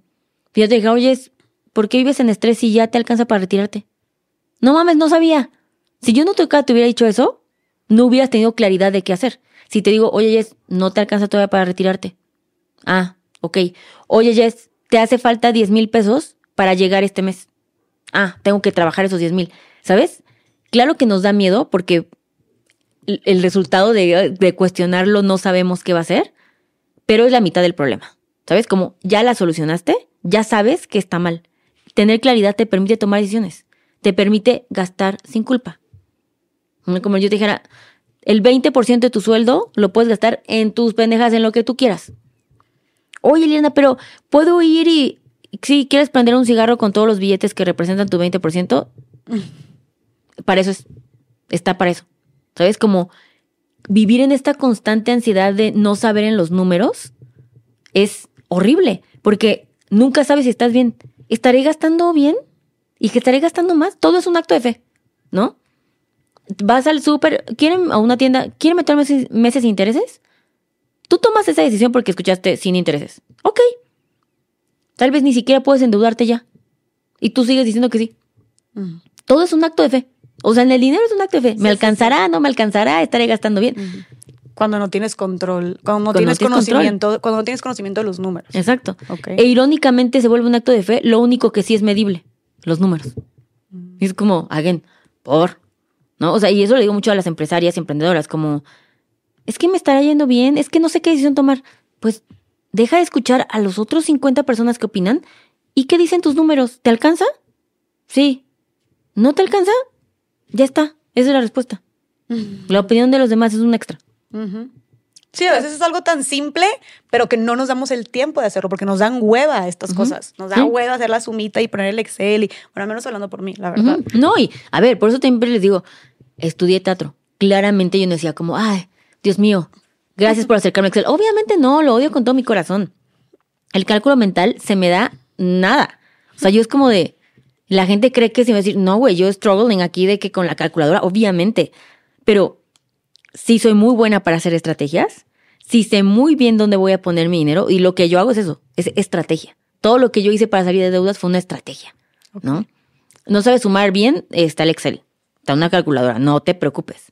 Y al principio sí es tedioso, ahora yo que tengo clientas que yo creo que las he hecho un monstruo, porque así de, lo veo cada cinco minutos, ¿no? Así de que son súper obsesivas, así de, conté, nos llegó un mensaje así de, oye Liliana, es que en la celda ya de acá me sobraban 10 centavos. Siento que tiene que quedar perfecto. Y yo, güey, relájate. O sea, y yo, todo bien, o sea, pueden quedar ahí. financieros. y así de relájese un chingo, ¿no? O sea, como, pero se empieza a volver divertido cuando yo, por ejemplo, si te tratara de traducir como que ellas.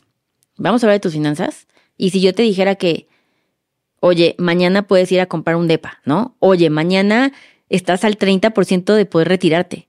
O sea, eso, eso ya es lo que se vuelve motivante. Claro, claro. No los números. Ok. Ahora, también para la gente que le dé mucha hueva hacer eso, pues también para eso está, por ejemplo, servicios como Adulting, Exacto. ¿no? Que les dan justo esta asesoría y guía cuando dices, güey, la neta no sé ni por dónde empezar. Que yo te diría, por ejemplo, yo ahorita, sí, tengo como todo en orden, la parte de contabilidad, pero así como mis, eso es muy diferente como tus finanzas, ¿sabes? De que a veces es fácil nada más de que, ay, no sé, de repente haces cálculos y cuánto se te fue en las apps de comida y tú, a la madre, de que, en qué momento, ¿no? Más en, viviendo en esta vida independiente, este, o el viajecito de la despedida con las amigas y tú dices, ay, güey, ¿cómo, ¿cómo que gastamos esto, sabes? Entonces, sí, creo que al menos hablando por mí, me hace falta muchísimo control y, y eso, a final de cuentas, lo que viviendo en una sociedad capitalista, güey, el dinero es el vehículo para llevarte a otras cosas, sueños, necesidades, lujos, lo que tú quieras hacer. Entonces, no podemos darnos el lujo de que todo sea un acto de fe, como dijiste tú. O sea, es como, es justo, es queremos ser estas mujeres independientes, este, chingonas, con decisión, líder. Ok, güey, entonces uno de los principales vehículos que nos puede dar eso, porque vamos a poder invertir en nosotras, porque vamos a poder este, negociarnos nuestro sueldo. Todo eso es tener control de nuestros números. Entonces, hagamos el trabajo de hueva, de contar. ¿No? Sí, y es, y es eso, es tomar el control en tus números, es tomar control en las, en las conversaciones, es tomar control en la mesa, es el tomar control del dinero, ¿sabes? Como ayer en la conferencia que estuvimos de decididas, me decía como, ¿qué es la conclusión, no? ¿Qué quieres llevar? Que no te quedes callada. Porque si nadie se queda callada en esa sala de juntas donde dices, no estoy de acuerdo que estén pagando esto, la otra tampoco. Y se va a volver imposible que se hagan pendejos ante esto que está pasando, ¿no? Entonces, hay una responsabilidad porque no quieres ser la loca, no quieres ser la incómoda, no quieres, no. Es hoy por ti para que mañana yo no esté ahí, tú mañana no vas a estar aquí, ¿sabes? Como ese, ese nivel, siento que la indiferencia ya no es una opción. Claro, y esto también creo que nos lleva al punto de que tú dijiste al inicio, que lo quiero recalcar porque se me hace muy importante, que es hablar de dinero entre mujeres. o sea, yo también me pongo a pensar con mis amigas y no hablamos tanto de dinero. Yo hablo de dinero con mis como dos mejores amigas más cercanas y ya está pero son temas muy tabú entre nosotras y, y a, como estamos viviendo ahorita, la neta, los cambios que estamos teniendo, que estamos entrando al mundo laboral, pero que muchas se siguen, pero que muchas siguen ganando menos o que muchas tenemos el síndrome del impostor, entonces no levantamos la voz, pero que muchas nos estamos quedando en la casa cuidando a los hijos y de repente sí se... Con más razones como, a ver, güey, ¿dónde estamos paradas? Vamos a agarrarnos todas de la mano, voltearnos a ver y como que más o menos intentar balancearnos un poquito y tener un poquito de guía y saber hacia dónde le estamos atinando y hacia dónde estamos avanzando. Si por, o sea, si son tus amigas para el chisme, para la peda, pues, pues sorry, pero realmente son tus amigas, pues habla de cosas también. también Irrelevantes. De, irrelevantes con ellas, ¿no? Y, y, y, esta, y también tener esta apertura y esta confianza, tanto de compartirlo como de preguntarlo, ¿no? Eh, ¿Cuánto ganas? ¿Cuánto tiempo llevas ¿Dónde estás invirtiendo? ¿Qué estás haciendo con tu dinero? Ándale, ¿qué estás haciendo con tu dinero? Aprender a hablar de dinero y saber que la competencia no es entre nosotras, es en contra del sistema. ¿Sabes? Que eso cuando entiendes eso, cuando tú sabes, y eso a mí me pasaba muchísimo cuando fui Godín, que yo decía, pero qué forma tan pequeña de pensar que es la persona Godín que se emputa, y eso me pasaba de otra mujer. De, la empresa, aparte. Cuando a mí me subían el suelo, porque yo tuve sueldos de que, y me suben, y me suben, y así, digo, también estuve muchísimos años, ¿no? Pero hubo una vez donde yo brinqué de puesto así de, wow, Liliana ahora es la gerente, Y entonces me subieron 20 mil pesos más, ¿no? Que yo creo que era doblarme el sueldo. Sí, era doblarme el sueldo en ese momento. Y fue como, ¿por? ¿No? O sea, y, y, queja, y otras mujeres. Y yo decía, a ver, morra, ¿te lo descontaron de tu nómina? No, ¿verdad? Entonces chinga tu madre. O sea, ¿por qué te enojas? Y es lo mismo. O sea, es el compartir información para empoderarse. Y si tú consigues más, ¿qué crees? Yo mañana tengo la oportunidad de conseguir más. Sí, porque está, o sea, es un avanzar juntas. Y este también el, el, el nuevo chip y, de utilizarlo como inspiración. En lugar de que esta chava estuviera quejando de que, ¿por qué le, por qué le dieron más ahí? Es como, ay, güey, qué padre. Entonces, yo también puedo aspirar a más. Ah, mira, entonces yo veía que todos los vatos les estaba pagando, pero mira, Liliana, oye, qué chido. Entonces, yo, oye, yo también, yo quiero un 20% más porque yo ya llevo un año más trabajando. ¿Sabes? O sea, es más como ver esto de cómo a partir de esto podemos construir más que estarnos bajando entre nosotras. Ahora, de los consejos de las herramientas financieras, ya estamos ahí.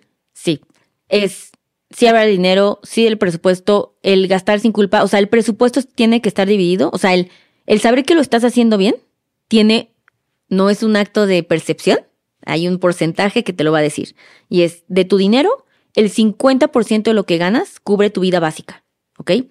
Está dividido así para que si tú mañana pierdes tu trabajo, si mañana tú pierdes tu income, lo que sea de ingresos, mínimo tengas que conseguir solo la mitad de lo que ingresabas antes para que puedas sobrevivir. ¿Ok? Es como estirar la liga que tienes tanto espacio que no te, no es como de, no, porque imagínate, en este sueldo, y pasa más conforme van ganando más, por cierto, ganaba, tú cuando ganabas 8 mil, tú gastabas 3 mil. Y tú dices, puta, cuando ganes 100 mil y gastan 130, ¿sabes?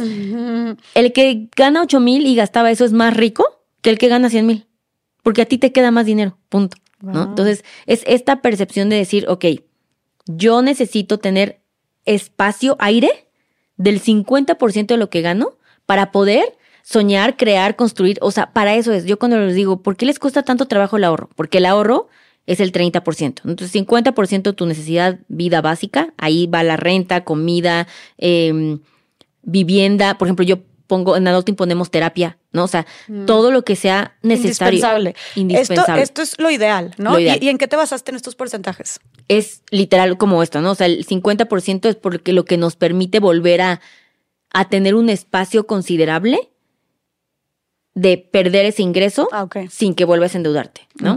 El 20% son tus lujos, que es un porcentaje suficientemente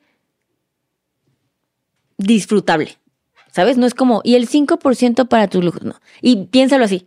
Si yo te digo, tiene el 20% de descuento, dices como, no te parece tan poquito descuento. El 20% que tú lo disfrutes en ti es esta vida, es, te regalo ese porcentaje para que puedas seguir viviendo como millennial y Gen Z. El mm. me lo merezco, por eso trabajo, todo eso cae en ese porcentaje. Sí, porque queremos disfrutar que tenemos vida, que tenemos salud, los momentos, los para eso es el dinero. Claro. Para disfrutar, ¿no? Perfecto. Y el 30% es el ahorro y ese 30% que es más grande que los lujos es porque ese 30 te va a construir tu futuro.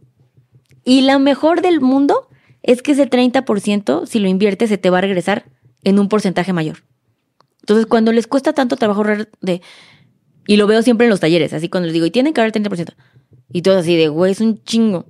Y es como, ajá, pero ¿cómo piensas tú que vas a comprarte esa casa? Con eso. Yo, por ejemplo, ahora ahorrar, o sea, ahorrar es mi pasión, invertir es mi pasión. El año pasado les dije en el podcast de Maldita Pobreza, este, que tenía un propósito, siempre ponemos un propósito financiero y uno personal. Y mi propósito financiero, por primera vez, eso apenas fue el año pasado, era ahorrar el 50% de lo que gano. Porque ahora tengo ingresos más altos, ¿no? Conforme crece adulting, yo, el libro, lo que sea, claro que gano más dinero.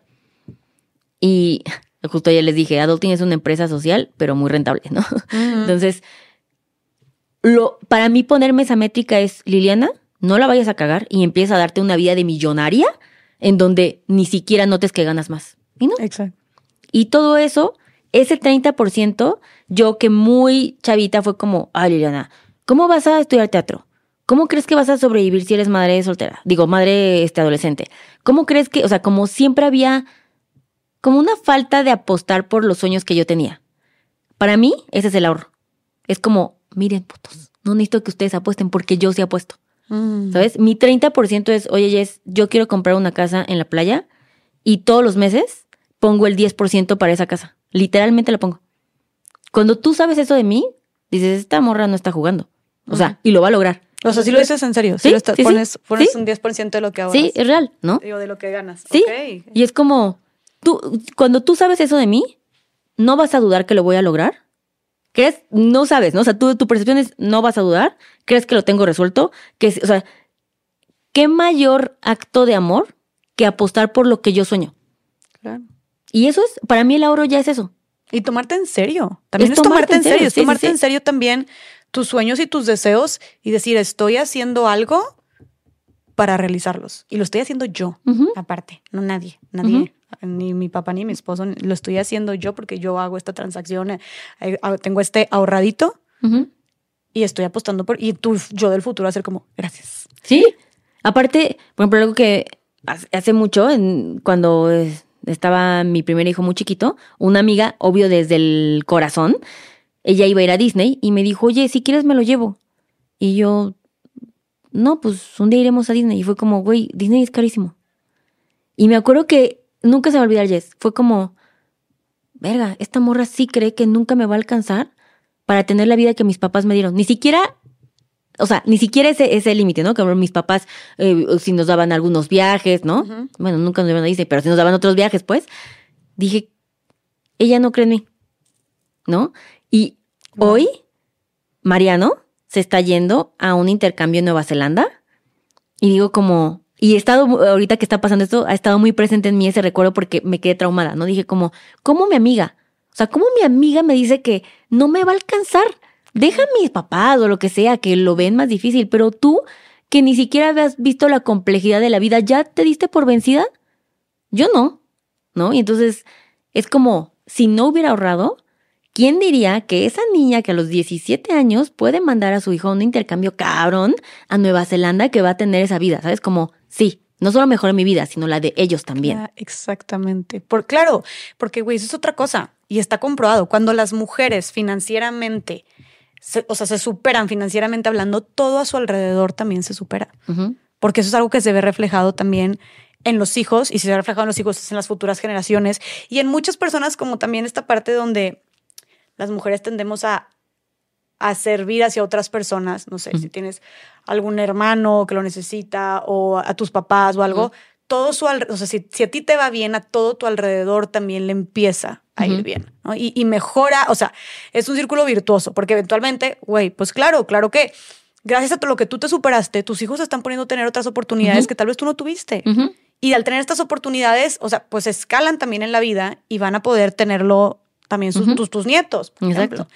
Entonces también por eso es el, y eso es algo que tú construiste, tú solita. ¿no? Y, y, o sea, tú le estás pudiendo dar eso a tus hijos gracias a ti. Entonces también es ver por, o sea, no solamente es un ver por ti, esta independencia como Ujú. económica, sino también, si es que quieres, por las futuras generaciones que tú también vas a dejar. Entonces, tenemos el ahorro, o sea, es que creo, quiero, creo, quiero como que hacer mucho hincapié en esto de- del tema del ahorro. Y a ver, yo sé que aquí estamos conscientes de que pueden llegar a ser temas de privilegio, 100%. definitivamente, ¿no? 100%. Que hay personas que viven al día, que hay personas que ni siquiera les alcanza viviendo al día. Eh, ¿Qué recomendarías tú cuando son, cuando son casos así? Cuando te platiqué el que quería salir de deudas, que yo fui esa persona y que vivía al día, bla, bla. Y cuando ll- llegué a decir, a ver, necesito ganar más, es porque hay cierto punto que tú puedes bajar tus gastos. Y, y ahora esto yo lo, lo pongo más en nuestras asesorías con las asesoras. Antes no lo hacíamos cuando yo empecé. Yo ni siquiera, fíjate, Liliana ni siquiera podía pensar en yo pedirle a mi clienta que buscara otra fuente de ingreso. A mí no se me ocurría. No es como era, híjole, no, pues sí, a ver si tal vez le bajamos estos gastos y entonces ahí me veías haciendo la estrategia, ¿no? Y un día fue como, no, hay cierto punto que las puedo llevar, pero a ver, tengo que pagar la renta, ¿qué hago? Tengo que comer, ¿no? Entonces, cuando estamos en esa posibilidad, yo quiero, y si es 100% de privilegio, y también hay un lado bien oscuro en donde no importa qué hagas, puede que sea bien complicado salir de ahí. Y no es un acto de echaleganismo, es un acto de las condiciones en el país que estamos con los mayores índices de pobreza no nos lo permiten. ¿no? Y lo único que podemos hacer es depender de otras mujeres. Es mi labor como Liliana educar a otras mujeres, dejar un país menos endeudado, que eso permita que las tasas bajen. ¿Sabes? Como hay un impacto social que en algún así efecto mariposa le va a llegar a una niña que no habla español y que va a poder tener un mejor lugar, ¿no? Y eso se va construyendo con esto. Sin embargo, si estás en un lugar donde crees que ya no hay salida, ¿no? Que si estás viviendo al día, uno, sí, es momento de decir de dónde voy a sacar más dinero y a ver, eso implica vender también tus cosas, ¿no? La tecnología, gracias a Dios, nos permite monetizar desde un lugar donde no siempre tengas que estar utilizando tu, tiempo como tal. Y me refiero a desde mandar un WhatsApp a todos tus amigos para decir, voy a vender tamales, porque es lo que sé hacer, ¿sabes? Pero antes pareciera que ni siquiera se nos hubiera ocurrido como el, ay no, güey, ¿quién no lo va a comprar? No manches, que oso. Sí, vas a ver que sí. Y hay historias de gente que empieza así, ¿no? O sea, bueno, Marisa es una gran historia de gente que empieza así. Entonces. ¿Quién es Marisa? Marisa Lazo. No la conozco. La tiene como una postería y Marisa empezó literal vendiendo como un pastel y fue como, ah, quiero otro. Ah, quiero... Ya es un monstruo de pasteles, ¿no? Entonces, eh, hecho de Shark Tank. Este, el tener, quiero que sepan que tienen que tener la mente, así, ahora sí, es mente de tiburón, en decir, ok, estos son mis ingresos y, by the way, nota al pie, cuando estamos endeudados, está comprobado que nuestro IQ disminuye. No logramos tomar las mejores decisiones porque el nivel de estrés es muy diferente al de si estoy triste, mi o sea, el estrés financiero literalmente limita. Por eso tú dices como, güey, ¿cómo tomó esa decisión? Sí, güey. Literalmente, una persona súper inteligente en ese momento le pareció la mejor opción. No estabas, no estabas en todas tus capacidades mentales. Tal cual.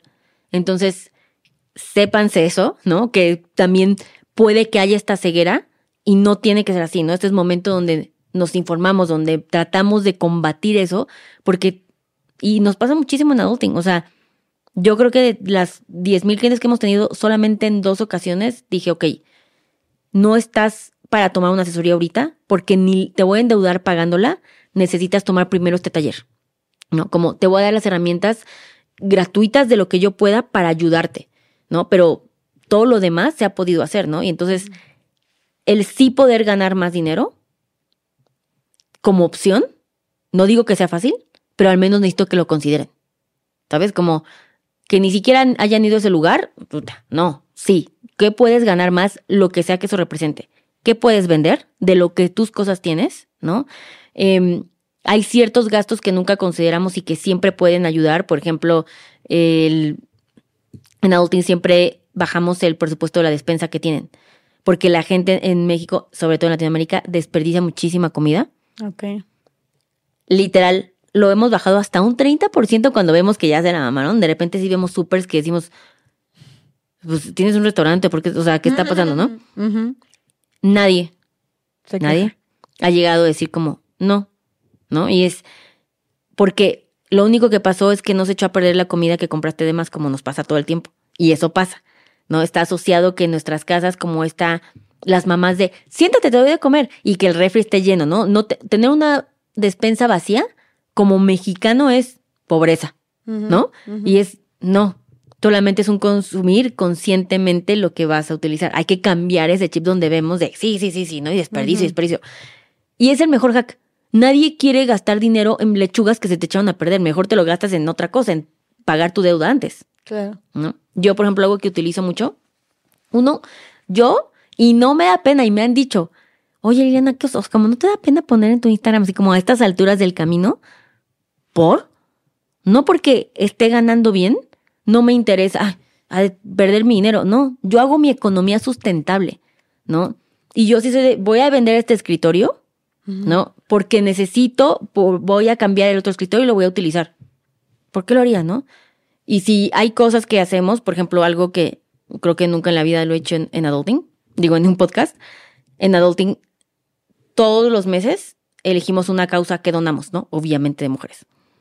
Y el que yo tenga más dinero para poder seguir haciendo eso de forma personal, que yo lo hago, Liliana, y aparte en Adulting, es, sí, porque este, estos literal vendí un escritorio en 1100 pesos hace unos meses.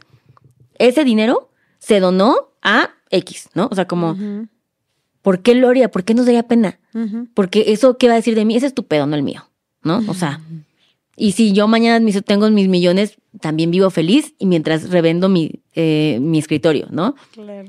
Yo, por ejemplo, siendo consciente de que me encanta comprar ropa, lo que sea, el para mí primordial, y es como un, ya Liliana, estate quieta, yo no compro nada que sea de lujo hasta que no haya vendido todo para poder lograr tener esa misma cantidad, ¿no? Entonces, quiero esa bolsa porque estoy obsesionada de que sí quiero eso, muy bien, pues a ver qué vendo de todo lo demás y hasta que tenga esa cantidad, lo hago. Y de verdad, ¿eh? O sea, no, le puedes preguntar a mis amigas y es así de, y yo, es que voy al 30% de eso. Ya, espérame, espérame. Es como, y eso me hace muy feliz. Oye, pero eso es un super hack de ahorro también. Sí, es un gran hack de ahorro. Y muy, o sea, entonces mucho consumir consciente también. ¿no? O sea, desde la ropa, por ejemplo, hasta la, o yo había escuchado también a alguien, este, algunas de mis amigas que decían, yo no compro nada o cuando compro algo, lo saco. Bueno, en este caso tú, por ejemplo, lo vendes. Exacto. Que eso ya es darle la vuelta como a la, un círculo de, Sí. como de la, econ- a la economía. Sí, sí, sí. Esta persona era más como para no saturarse nada Claro. más, ¿sabes? De que depurar y Sí, más algo este maricondo. Ajá. Y era como que, ok, la voy a, la, la dono y luego ya me puedo comprar algo, ¿no? Justo para no estar como este, este sobreconsumismo. Pero sí, o sea, entonces me, era, era lo que, si tú lo resumirías, sería como, incluso para las personas que puedan estar en una situación este, de menos privilegio, Ujú. dirías como buscar cómo ganar más dinero y cómo reducir los gastos. Sí. Y eso también Y- para todas las personas. ¿Y qué más? Hay, a veces damos por sentado, y no estoy, no me quiero meter en política, pero que nunca tenemos herramientas que nos puedan apoyar. Y por ejemplo, hay dos cosas eh, del Fondo de Desarrollo en México, que este fondo, hay un fondo para mujeres empresarias que te prestan desde 100 mil hasta 500 mil pesos a un 6% anual, que es una tasa bajísima, Mm. bajísima, eso no existe, ni en Estados Unidos ya existe, para que puedas seguir teniendo tu negocio, tu empresa, o sea, si necesitas algo, ¿no? Pasaste, te lo prestan y es solo chido. para mujeres. Oye, ¿y dónde consiguen eso? Literal se de, ahorita te digo, se meten a, lo tengo aquí. Sí, porque en seguramente hay mujeres Fondeso. interesadas.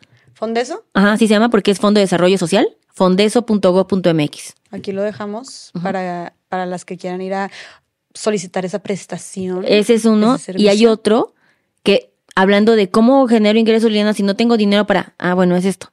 Hay un microcrédito para mujeres que te prestan desde 5 mil pesos para que arranques tu negocio. Tienes hasta dos años para pagarlo, igual a una tasa bajísima, desde 5 mil hasta 20 mil, ¿no? Depende. Entonces, Qué chido. pues que se te quite el miedo, te di una herramienta donde te lo van a dar, va a estar baratísimo, ¿sabes? Como hay también cosas que no nos atrevemos a investigar y que están ahí que nadie utiliza. Y ve, o sea, literal, como, pues no me había animado así a hacer los mendigos pasteles porque no tenía para comprar la maldita batidora. Ah, bueno, necesitas eso, ahí está. Con esos cinco mil te va a alcanzar, vas a hacer publicidad, vas a hacer flyers, yo lo, lo que sea, y lo vas a poder pagar. ¿Sabes? Como hay que, hay que pensar las herramientas que tenemos que ir a explorar y a sacar y a desquitar. Que están a nuestro alcance. Pues tú nos diste dos muy poderosas ahorita, de la, o sea, de estos directamente. Ujú. Este que dijiste el microcrédito, ¿dónde también? ¿Ese Sí, también? es lo mismo, es ahí mismo. Ahí mismo. Ok, perfecto. Más todas las herramientas que ya nos diste también, desde la administración, desde el ahorro, el fondo de emergencia. ¿Dónde ir a invertir? dónde ir a invertir, también la distribución de cómo dijiste, resumido, 50 para lo que hay que vivir diario, Sí. 30% de ahorro, que eso también buscar Invertir, invertirlo, y 20% para tus... Lujos. Lujitos. Exacto. Me encanta. Oye, antes de empezar a concluir, no sé si quieres compartirnos algo más.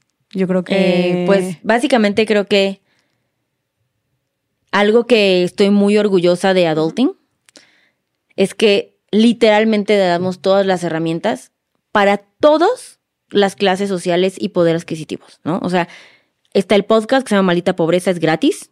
O sea, y te contaba, ¿no? Mi podcast es como de cinco tips para, o sea, que, güey, friega, ¿no? O sea, herramientas gratis, dámelas ahorita. No es como estos que tardamos tres horas. Pero eso en donde lo pueden eh, escuchar. En Spotify, Apple, donde sea que escuchen podcast, ahí está ese podcast. Eso es gratis. Obviamente está Instagram, que constantemente ponemos información de valor que de NTC en nuestra cuenta, que es arroba adultingmx. Tenemos mi libro, que cuesta 278 pesos, que era bien importante. Miren, yo Y aparte, mira que nada más qué guapísima mi comadre. Maldita pobreza, sal de este hogar. Sí. Oye, y aparte me siento bien privilegiada porque me lo firmó aquí Ya mi sé. comadrita. Qué padre, muchas gracias. Pero bueno, es este. Es este que cuesta menos, era bien importante que ese libro costara menos que el taller online. O sea, que tuviera todavía una herramienta entre cero pesos. O sea, ese libro cuesta 270 pesos. Que by the way, hack de ahorro. Si quieren comprar algo, por ejemplo, libros en. Quieren comprar un libro. Pongan en Google el libro, escogen eh, shopping y les lo compara en dónde está más barato. O sea, te sale de que todas las tiendas departamentales en línea y así, entonces ahí ves y ya lo compras donde esté más barato. Ah, y o sea, te salen todas las opciones. te salen todas las opciones. Chido. ¿Y tu libro dónde lo podemos conseguir? En librerías, o sea, Gandhi, Amazon, Liverpool, Sanborns, obviamente Sanborns. Aparte está bien chido la, tipo la, el diseño. Sí, Y que bien. esto es también como puros hacks para... Ese libro Ajá. es mi vida resumida, cómo la cagué y cómo lo hubiera hecho bien. Literalmente, cuando me independicé, ¿qué tienes que hacer? ¿Cómo quieres comprar un carro? ¿Cómo lo tienes que hacer? Eh, ¿Cómo salir de deudas? Ahí. ¿Dónde invertir? Ahí. Si te despiden, ¿qué hacer con tu dinero? Es literalmente basado en mi vida, así de todo lo que hice mal. Aquí lo está. que me hubiera gustado, exactamente. Entonces, ese cuesta 270 pesos. Ajá. Luego vienen talleres online desde 380 pesos hasta las asesorías. Ok. Y que las son ase- personalizadas. Son personalizadas. Hay algo muy controversial en las asesorías, pero me niego, me niego a quebrarme ante eso, que las asesorías antes costaban, creo que 3.500 pesos, cuando yo empecé, cuando las daba yo. Y luego dije, no, eso no me da la vida, porque la asesoría dura tres meses Ok. y tienes una asesora para ti 24/7. Literal lo dan todo. Son todas financieras, o sea, top. Y entonces dije, un día me llegó un cliente que ganaba como 60 mil pesos, de los que más yo había tenido, y tenía en ese momento una cajera de, un- o sea, una cajera de un banco que ganaba 6. Y entonces cuando le dije al güey que costaba 3.500, él así de. Y cuando le dije a ella fue como, bueno, pues ni pedo, ¿no? O sea, como lo hago, lo quiero hacer, no sé qué. Y dije, qué culero, ¿no? O sea, este está, y fue coincidencia que había sido un hombre, literal, es un caso real y no, no, no lo estoy haciendo. Y entonces dije, Nel, aquí se acaba esto. Las asesorías personalizadas van a costar según un tabulador. Si tú ganas 6 mil pesos, pagas esto. Si tú ganas esto, si pagas. La idea es democratizar que una persona que gane 6 mil pueda tener un asesor financiero y una persona que gana 200 mil, y tengo muchos clientes que ganan todavía mucho más porque llevo muchos influencers y así, vas a pagar eso. Porque la responsabilidad de llevarte tus millones, si tú quieres, es diferente a la otra. ¿No? Entonces, Wow. muchas veces se quejan porque sí en Instagram es como de, ¿cómo? O sea, si más gano, más pago, sí, bienvenido a la vida. y si no, no vengas. aquí, ¿no? O sea, pero esa es la idea. O sea, como Ok. No, Siempre y más que nada, qué chido que puedas darle entonces una herramienta accesible a la gente que tal vez pues, sería un lujo para ellos Claro. este, o ellas pagar una, una asesoría personalizada financiera. Pues sí. Exacto. Que aparte, de verdad que nuestro rate de éxito es altísimo. O sea, el 98% de la gente que entra a Adulting en las asesorías personalizadas, cuando dicen como, híjole, ¿no? Es nadie, nadie sale de aquí. Yo creo que literal hemos tenido dos testimonios de estuve medio caro, nombre. Porque salen con ahorros, salen con inversiones. O sea, es Qué que se ve bien sencillo. Pues lo hubieras hecho, pero no lo hiciste. Lo hiciste gracias a nosotros, ¿no? Claro. Entonces, No, y a ver, eh, en estas cosas, como dijimos, a veces necesitamos que tener a alguien ahí que le sepa y sobre ti y recordándote y todo. Entonces, me parece, al menos yo soy nueva, voy a ser nueva cliente de, de Adulting. Qué chido. Bueno, entonces, para todo esto de asesorías, de talleres, este, ¿dónde te pueden encontrar? O sea, pueden mandar mensaje a Adulting o en tu página web. O sea, en, en- hay una página web que es www.adulting.mx. Está el Instagram, pueden mandar DM. Y de hecho, en Instagram ya pusimos el botón de WhatsApp. Entonces, si quieren hablar con un humano, también hay un humano. eh, ya. humano. Y es que ya está hecha para eso. Elena es feliz, es amable. La verdad es que hablando de cómo nosotros tenemos que que empoderarnos entre nosotras.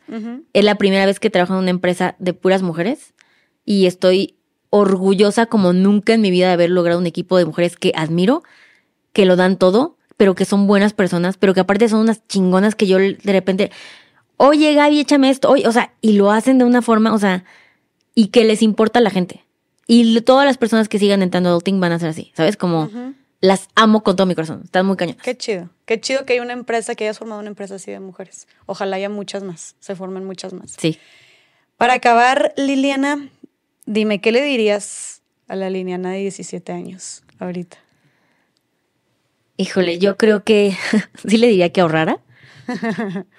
Yo creo que me hubiera gustado que alguien me dijera la visión y la necedad de tus sueños está muy cañona, está muy bien, pero te hace falta poner atención en cómo lograrlo. ¿Sabes? Como yo tenía el drive de hacerlo, pero me falló el tener las herramientas para hacerlo.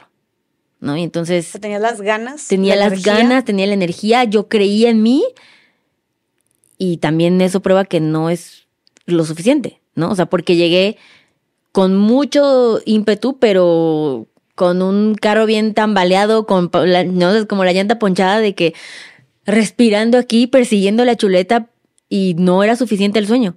Era necesario educarme. Y esa es la única forma de que fuera más suavecito hacerlo, ¿no? Ok. O sea, el mensaje es como sueña en grande, pero ejecuta un plan Sí. para lograrlo. 100%. Y que ese plan estén incluidas las finanzas. 100%. Me encanta. Te agradezco un chorro por tu tiempo. Gracias por estas casi tres horas de conocimiento puro. O sea, yo creo que esto fue entre una mezcla de tu libro, tu podcast y talleres este, de, de adulting. Sí. La verdad, esto es oro, literalmente. Lo pueden convertir en oro ustedes, lo pueden monetizar, todo esto que estamos, que hablamos aquí. De verdad, gracias por todo tu conocimiento, por todo tu tiempo y qué increíble historia tienes. Eres una chingona. Está muy cabrona tu historia. Yo de por sí ya, o sea, dijeron, ay, cuando te conocí, ay, la fundadora de Adulting, y yo, wow, te acuerdas? Dije, ¿cómo? Qué chido, creo que escuché. Ahora, sabiendo tu historia, digo, me quito el sombrero, de verdad, qué padre, creo que estoy, estoy muy segura de que estás muy, muy orgullosa de ti, de que tu mamá también lo está y de que tu papá también ahí arriba está muy orgulloso de ti. Y pues nada, eh, estoy feliz de coincidir con mujeres como tú. Platíquenos si les sirvieron algunos tips de Liliana, si les cayó el saco, enséñenselo a sus novios, a sus esposos, a su pareja también. Póngales, como dices tú, si te da, si te da, ¿cómo se dice? Pena decirlo, Sacar el tema. pues ponle el podcast o compárteles el clip que, que claro que vamos a estar ahí subiendo por ahí de estos temas, porque pues como dices tú, el dinero creo que siempre es incómodo hablar de eso, pero tenemos que empezar a hacerlo. Obviamente urge, creo que en educación financiera estamos en ceros en. México, entonces hay que empezar a hablar de esto con nuestra pareja, con nosotros mismos, con nuestras amigas ¿no? y, y empezar a tomar el control, ahora sí, de nuestras vidas, viéndolo por, por, por nadie más que para nosotras mismas. ¿no? Y Liliana es un claro ejemplo de esto y de verdad que te admiro y te felicito mucho por todo lo que has No, logrado. muchas gracias por invitarme al programa El Espacio, por conectar, por ser una mujer que, güey, qué chido y comparte y, y cada vez más se puede crear esta, esta comunidad, ¿no? Entre nosotras y ver que, güey, es totalmente posible y ven mujeres chingonas y, y todas nos apoyamos y, ¿sabes? Como es otra generación donde es libre de dramas y chismes. No, Claro. estas somos nosotras haciendo. Entonces, muchas gracias, Jess, porque fomentas eso. Muchas gracias, ¿no? Y que como, o sea, literal, como dijiste tú, creo que lo que estamos haciendo ahorita y, y ayer en el evento de Decididas nos dimos cuenta que, güey, neta, si una crece, todas crecemos. Y que podemos crecer juntas y que yo te ayudo en algo, tú me ayudas en algo. Entonces, bueno, gracias de nuevo, gracias a todas las personas que nos escucharon. Espero estar próximamente en tu podcast, finalmente. Sí, sí, sí. Les mando un abrazo bien fuerte y nos vemos en el siguiente episodio de Más allá del Rosa. Bye.